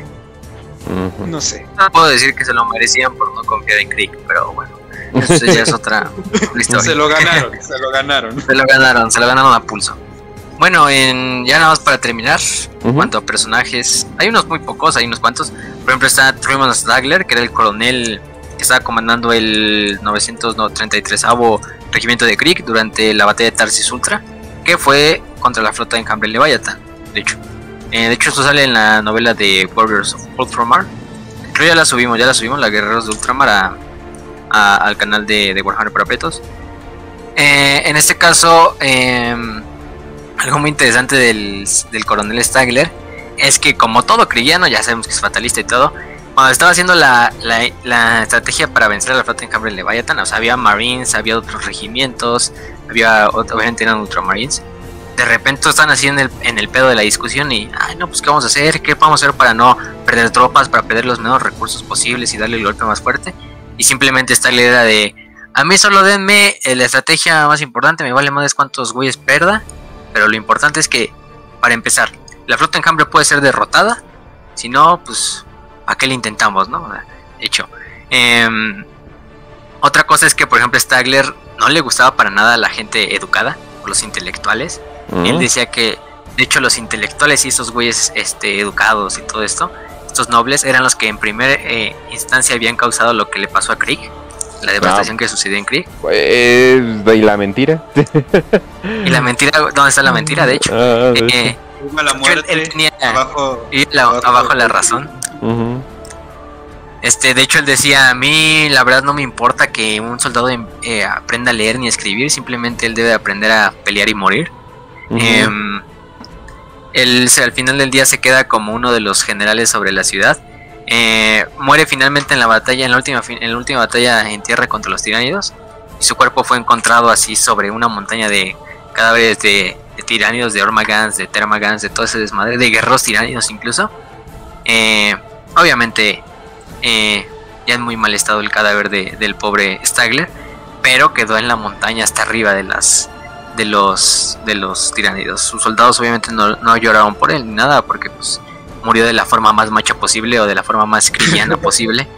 Este, a sus pies y a sus propios términos, vendiendo su vida en lo más caro y, peleando, ¿no? Eh, ese es el buen Tremont Stagler. También está, por ejemplo, Caris Venner. Caris Venner, que también fue un, mariscal de Krieg de la 17 eh, Line Corps, eh, que los dirigió por 11 años. Él fue de los partícipes durante la guerra de Orfeano, que es la guerra que mencionó Raz contra los Necrones. Em, algo interesante de él es que ya se le había reportado durante sus 11 años tres veces como muerto en acción. Pero siempre en esas veces, siempre el güey eh, llegaba y lograba sobrevivir, quién sabe cómo. Y siempre que se veía eh, esto de, bueno, una, una, ocasión se le dio por muerto, pero a los tres días se le vio al cabrón liderando un pequeño grupo de, de que habían sobrevivido, así a través del pinche, a través del tierra de, nadie. Ese güey es el meme de, lamentablemente en esa batalla morí, pero después sobreviví. después sobreviví. Exactamente, ese es, el buen eh, Caris Venner. Em, incluso así rodeado por también un, montón de cadáveres pero él ahí liderando a los pocos soldados que había encontrado por ahí, por el No Man's Land, hacia la ciudad, ¿no? Em, dice, él le caga liderar o estar que lo, lo, le cagaba que lo añadieran con otros regimientos, otros planetas. Simplemente era de, yo le voy a dar órdenes a los crillanos y los demás pues pueden hacer lo que quieran y que se, chinguen, ¿no? Entonces en este caso, por eso no muchos regimientos les gustaba que los asignaran junto al regimiento de, del mariscal Caris Venner eh, finalmente lideró a millones de, de crillanos y de Guardia Imperial a la guerra de Orfeo, la que mencioné este Raz, y se presume que ahí sí finalmente encontró su final, liderando una carga suicida contra un monolito Necron. O sea, imagínense. ese es el buen Caris eh, bueno, también tenemos al coronel Jurten, que ya los mencionamos. El coronel Jurten fue el que finalmente comenzó todo lo que desembocaría en la guerra civil de Krieg. Y gracias a él, pues tendríamos a los Krieg de hoy en día. Así que si hay alguien que quiera agradecerle, es al coronel Jurten de la, del planeta de Krieg. Pero sí, no hay mucha información, o sea, casi siempre, incluso los protagonistas o los Kriegs que puedes decir que son personajes, muchas veces ni siquiera se les da un nombre, no se identifican, simplemente es como, ah, soldado de Krieg, en este caso, ¿no? Es algo, es algo cagado de, los krillanos. Eh, en las historias que se les cuenta, por ejemplo, casi siempre salen como personajes de, de, apoyo, personajes secundarios o personajes que están más que nada ahí, excepto en estas historias como Dead Man Walking. Eh, si les encuentro otras, eh, ahorita les doy los títulos de las demás, pero con ese, con ese último sacrificio del general este, Caris Venner y del general Tremont Steigler, yo creo que ya sería buen momento para finalizar este programa o finalizar esta cápsula que les dimos de los Dead Corps de Krieg, nuestro segundo eh, episodio de esta temporada. Así y es. bueno, como siempre los despedimos con una con una frase. Eh, en este caso es una frase también de el Lord Mariscal Arnim Kagori, eh, que ni siquiera es de los Death Corps de Krieg, él es de hecho de otro, otro regimiento. Pero él decía, en el servicio del emperador, eh, los Corps de Krieg siempre pagarán cualquier precio. Esa es la, la frase. Vaya que, vaya que es verdad. Y también antes de terminar el programa y despedirnos ya completamente, nada más vamos a hacer una pequeña sección donde vamos a hacer las, exactamente las 5 de 5. Vamos con la primera, de hecho, eh, de Jorge Razor. Eh, nos pregunta, ¿cuál es la finalidad concreta de Horus cuando inició la herejía? ¿Quería tomar el lugar del emperador eh, para, al frente del imperio, asesinar al emperador o solo esparcir el caos en honor a los dioses del caos? Sí a tus primeras dos preguntas, no queriendo a tu última pregunta, que sería espa- esparcir el caos. Básicamente él quería prevenir lo que él vio, ahí s- nos puede- se pueden regresar a los episodios de la herejía, lo que él vio en su visión de que este era mundo decadente donde el emperador era un cadáver y aún así lo adoraban como un dios y un tirano, etcétera, etcétera.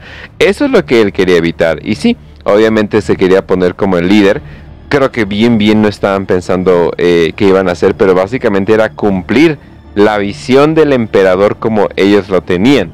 Nada más que hubo una pequeña confusión, así que... pongámoslo así, que ninguna, ninguna tragedia está, está pensada con, mal- con malicia, sino con buenas intenciones. Así de fácil.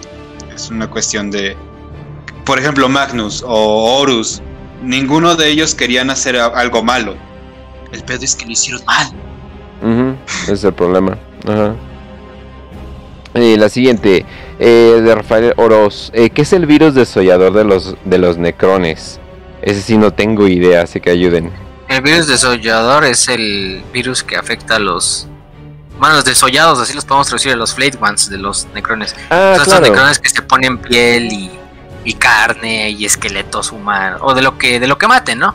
Es un virus que fue desarrollado por el Zetan Jan Dugor, que es como en última instancia antes de que los necrones les dieran en la madre y los eh, esclavizaran por el resto de la eternidad. Ah, Creó este virus, que es un virus más como tipo informático, eh, que entra, cierto, a un necrón y de manera instantánea lo vuelve como loco y lo vuelve, lo vuelve de una, en un frenesí donde siempre esté buscando sangre, eh, carne, pero al punto de que los necrones todas sienten que son un, bueno, ya son seres vivos y se ponen la piel, las partes del cuerpo, eh, los huesos de los seres vivos que matan sobre la armadura, bueno, sobre su cuerpo.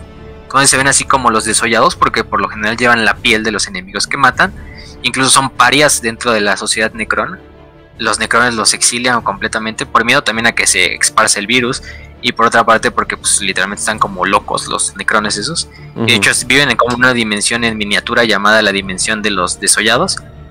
Que es así como una, pues sí, como una dimensión en miniatura, pero en el momento en que rastrean sangre o cosas así, que otros necrones están. que otros necrones están derramando contra otros enemigos. Ellos de repente aparecen de su dimensión pequeña y salen y combaten ahí junto a los demás necrones. Y los demás necrones nada más se sacan de pedo así como. ¿quién invitó a estos güeyes, no? Pero pues esos güeyes necesitan invitaciones, literalmente nada más abren un hoyo en la realidad y por ahí se filtran. Y, y van ahí recolectando la carne y la, y este. Incluso tienen una, una, creo que una dinastía eh, y un señor que es Balgul. Eh, Balgul, el señor caído, es un, es un señor de los desollados. De hecho, tiene hasta un reino propio dentro de, de planetas y también de la dimensión esa. Y se encarga como así de estar mandando Fladeways a rastrear donde haya grandes repositorios de carne, cosas así para que se encuentre esa, esa comida, ¿no? Entre comillas. Y, y pues lo utilicen como lo que son, ¿no? Claro. Entonces. Robóticas cada vez me dan más miedo. Y ese es el, básicamente el virus desollador. No hay mucha información con ello, o sea, simplemente es ese contexto que nos, nos avientan de de, de, de, de, de- de los desolladores. De hecho, creo que en la novela de Infinite and the Divine, creo que ahí se habla un poquito también de ello. Vamos con la siguiente entonces. Eh, Brandon Puga dice, pregunta para las 5 de 5. ¿Existe alguna explicación de lore de por qué humanos y Eldar se parecen tanto? ¿O solo querían pasar a los elfos a 40k? ¡Ding, ding, ding, ding, ding! Tienes razón. Le diste el clavo. Pues, si alguna vez has conocido a un francés, ahí tienes a los, a los Eldar. O sea, te podría, o sea, te podría decir, ah, pipi pupu, los antiguos que querían crear un hemonoide, ajá, y bla, bla, bla, bla. Pero entre, entre sería headcanon y querer explicarte y querer embonar las piezas, querían elfos en 40k. O sea, Mental Gymnastics también. Sí, querían elfos. o sea, querían Y, elfos, pues, pinches güeyes de dos metros preciosos, perfectos, inteligentes. O sea, ya, eso es lo que querían, pues. Y, y, y, este. Cagantes, ¿no? Y mamones, así. Eh, exactamente. Ujú. Eh, Ramón SG, que ah, hace muy buenas preguntas, debo, de- debo decirlo. En ¿Cómo se supone que te identifican como poblador del imperio? ¿Tienes un número de matrícula? Y al ser tantos, ¿reciclan números o tienes un número infinitamente largo para tu identificación? En Coppel hay como cinco vatos que se llaman igual que yo. No me imagino en un mundo forja. Básicamente un número de matrícula enorme. Eh, sí, a veces reciclan, sobre todo eh, cuando hay un... Cuando hay de repente, ups, se murieron 5 millones de personas en una invasión. Sí, obviamente a los nuevos les, les van reciclando. Eh, no es perfecto el sistema, de hecho es, eh, hay equivocaciones constantes. Eh, los arbitis yo creo que a cada rato la están cagando. Buena burocracia. Ajá, y pero en esos, en esos hoyos, eh, obviamente te puedes meter así, no, yo soy poblador 3, 4, 6, y es así de, ah, sí, y en realidad eres un güey que vino a una convención demoníaca o algo por el estilo, ¿no? Entonces, obviamente en, en todos esos pedos, sí, obviamente hay confusiones constantemente, no es un sistema perfecto, pero pues eso Fíjate, pasa cuando eh, cuentas a la gente hay como vacas. Hay una historia personal, así de un, un amigo que conozco, que se llama, tiene un nombre muy común, o sea, su, su apellido es Sánchez y su nombre es extremadamente común. No voy a decir su nombre porque pues obviamente tengo que respetar su privacidad, Ajá. pero cuando, cuando una vez cuando quiso entrar a Estados Unidos, ustedes deben de saber que la, la seguridad del aeropuerto es como que muy mamona. Entonces, imagínate que te encuentres a alguien que se llama Juanito Pérez en el aeropuerto de Estados Unidos y que ese güey intente entrar a, a Estados Unidos.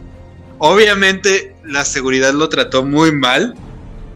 Lo pusieron en esos cuartos donde te, te piden que este, te esperes quién sabe cuánto tiempo, o sea, te dejan hacer una llamada. O sea, lo trataron muy mal. ¿Por qué? Porque tiene un nombre extremadamente común.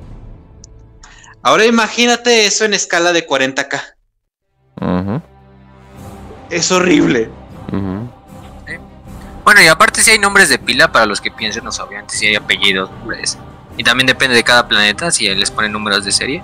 Como ya vimos Krieg, de hecho Krieg sí les pone sus números de serie a los soldados. Probablemente también tienen su nombre de pila y sus apellidos de su familia y todo este desmadre. Pero eh, para términos o sea, sociales a lo mejor la gente sí utiliza sus nombres, pero para términos burocráticos, administrativos, generalmente sí llegan a utilizar sus números de serie o sus designaciones que les hayan dado. Ujú, exacto. Pero sí, usualmente vas a ser olvidado. Como es lo que dicen. Entonces vamos a la siguiente. Y ya la última dicen. Tercer, ¿a ustedes les gustaría ver el nuevo triunvirato de Robot Gilliman, el León y Sanguinius? Ay, cabrón, este güey ya se adelantó. Este güey trae información. trae información acá bien, bien OP. Hay que darle, hay que autosuicidarle con un balazo en la nuca. Sí, y otro formado por otros primarcas Era reales. demasiado. Y si ese es el caso, ¿cuál sería su alineación ganadora? No quiero ser pesimista. Sí siento obviamente que podría haber un triunvirato y podría haber un no sé qué. Pero suena demasiado feliz para Warhammer. O sea, el hecho de que haya Sí. un reino feliz y estén conquistando planetas y les esté yendo bien. Es muy feliz para Warhammer. Warhammer, en Warhammer casi nunca hay esperanza. O sea, casi nunca.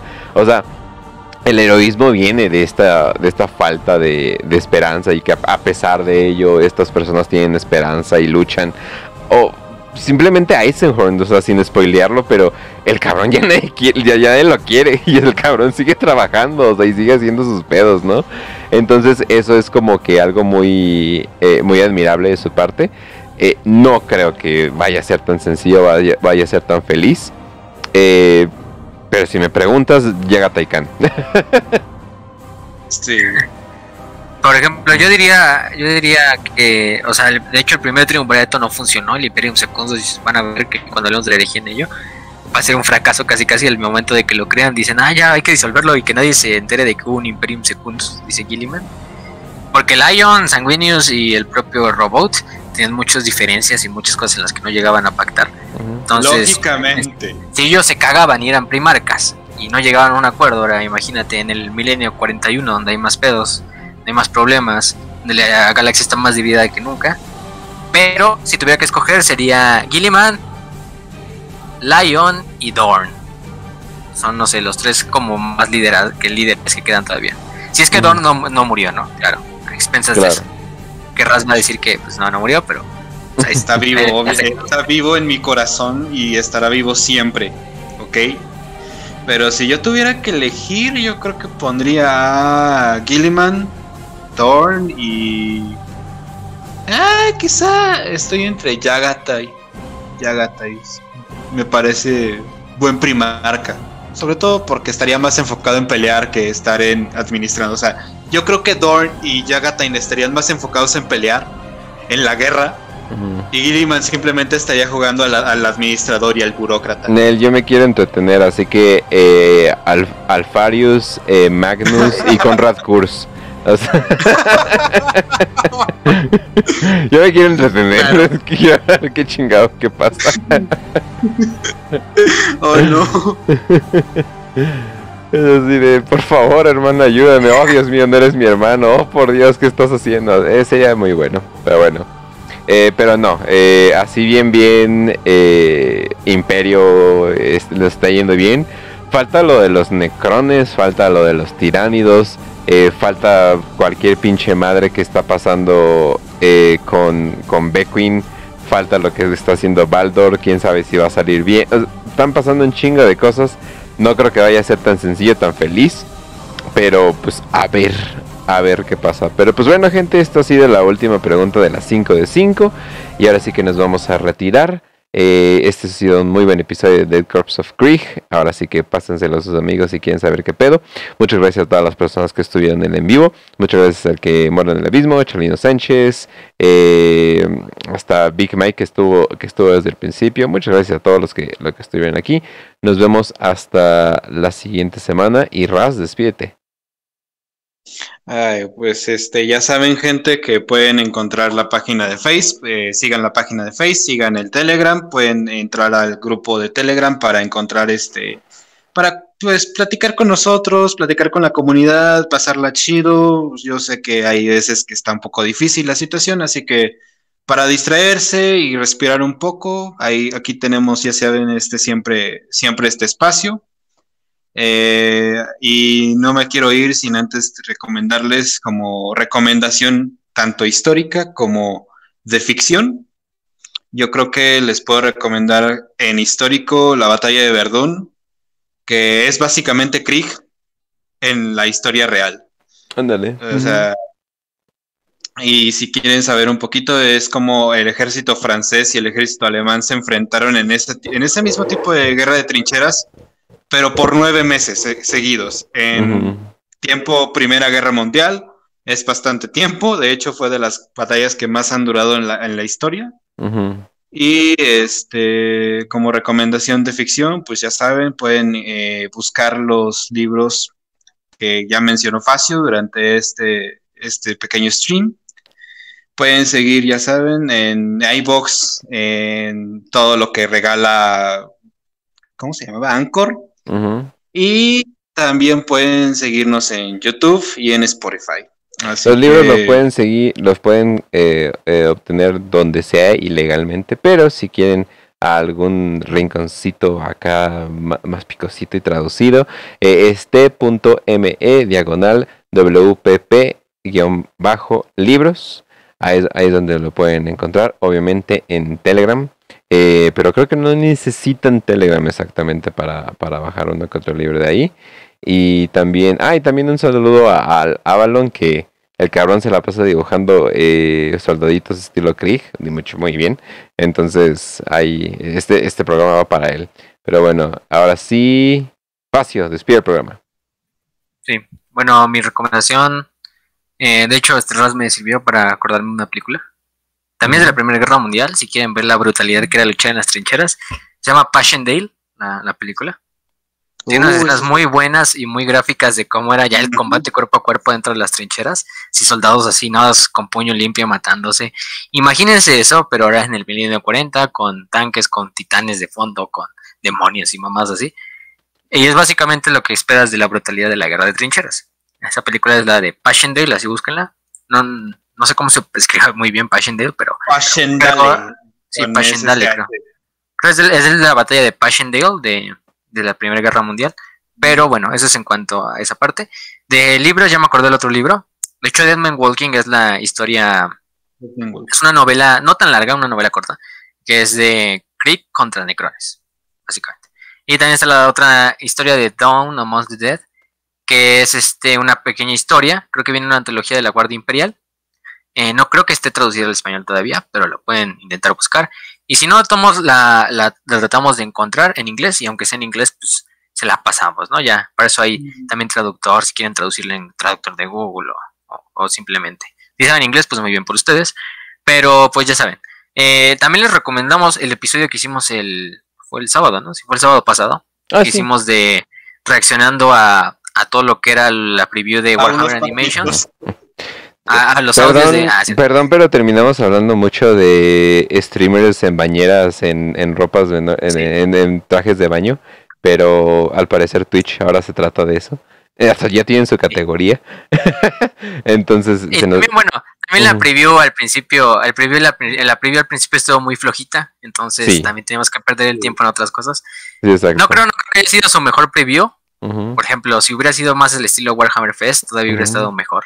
Si a lo mejor hay que Pues mira, darle algo de información al, al Mira. güey de marketing. Mira, súper emo- súper emocionado por muchas series de, Sí. de, de Warhammer, súper emocionado que el- la gente que hemos visto crecer le van a pagar dinero de verdad Sí, le van a pagar. y van a poder comer eh, con, e- con ese dinero. Súper Eh, emocionado de que vamos a poder sacar una APK modeada gratis para poder observar. No lo recomendaría legalmente hablando, pero muy No, posiblemente pero- lo vayamos a hacer.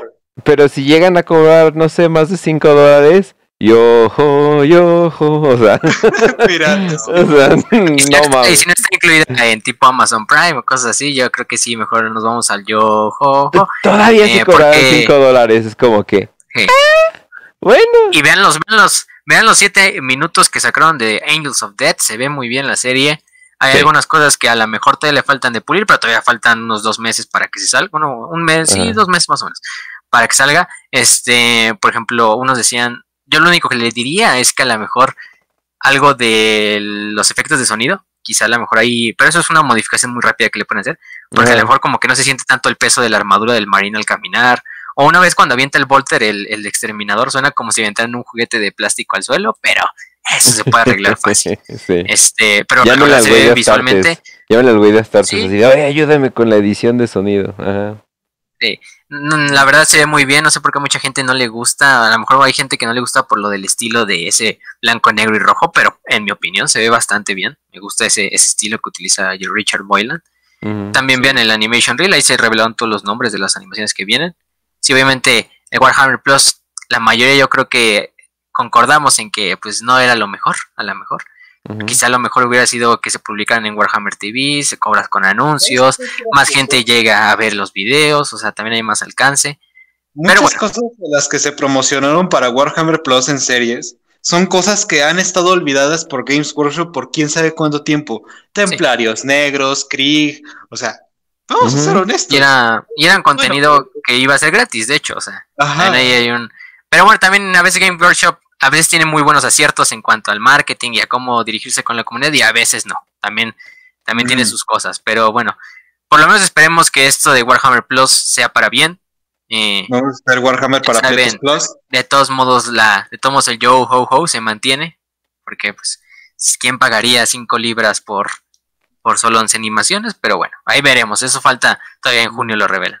Pero ya para no seguir dándole la vuelta y para nada, pues ya saben, nos pueden encontrar en, en Telegram, en Twitter también como arroba podcastras y arroba...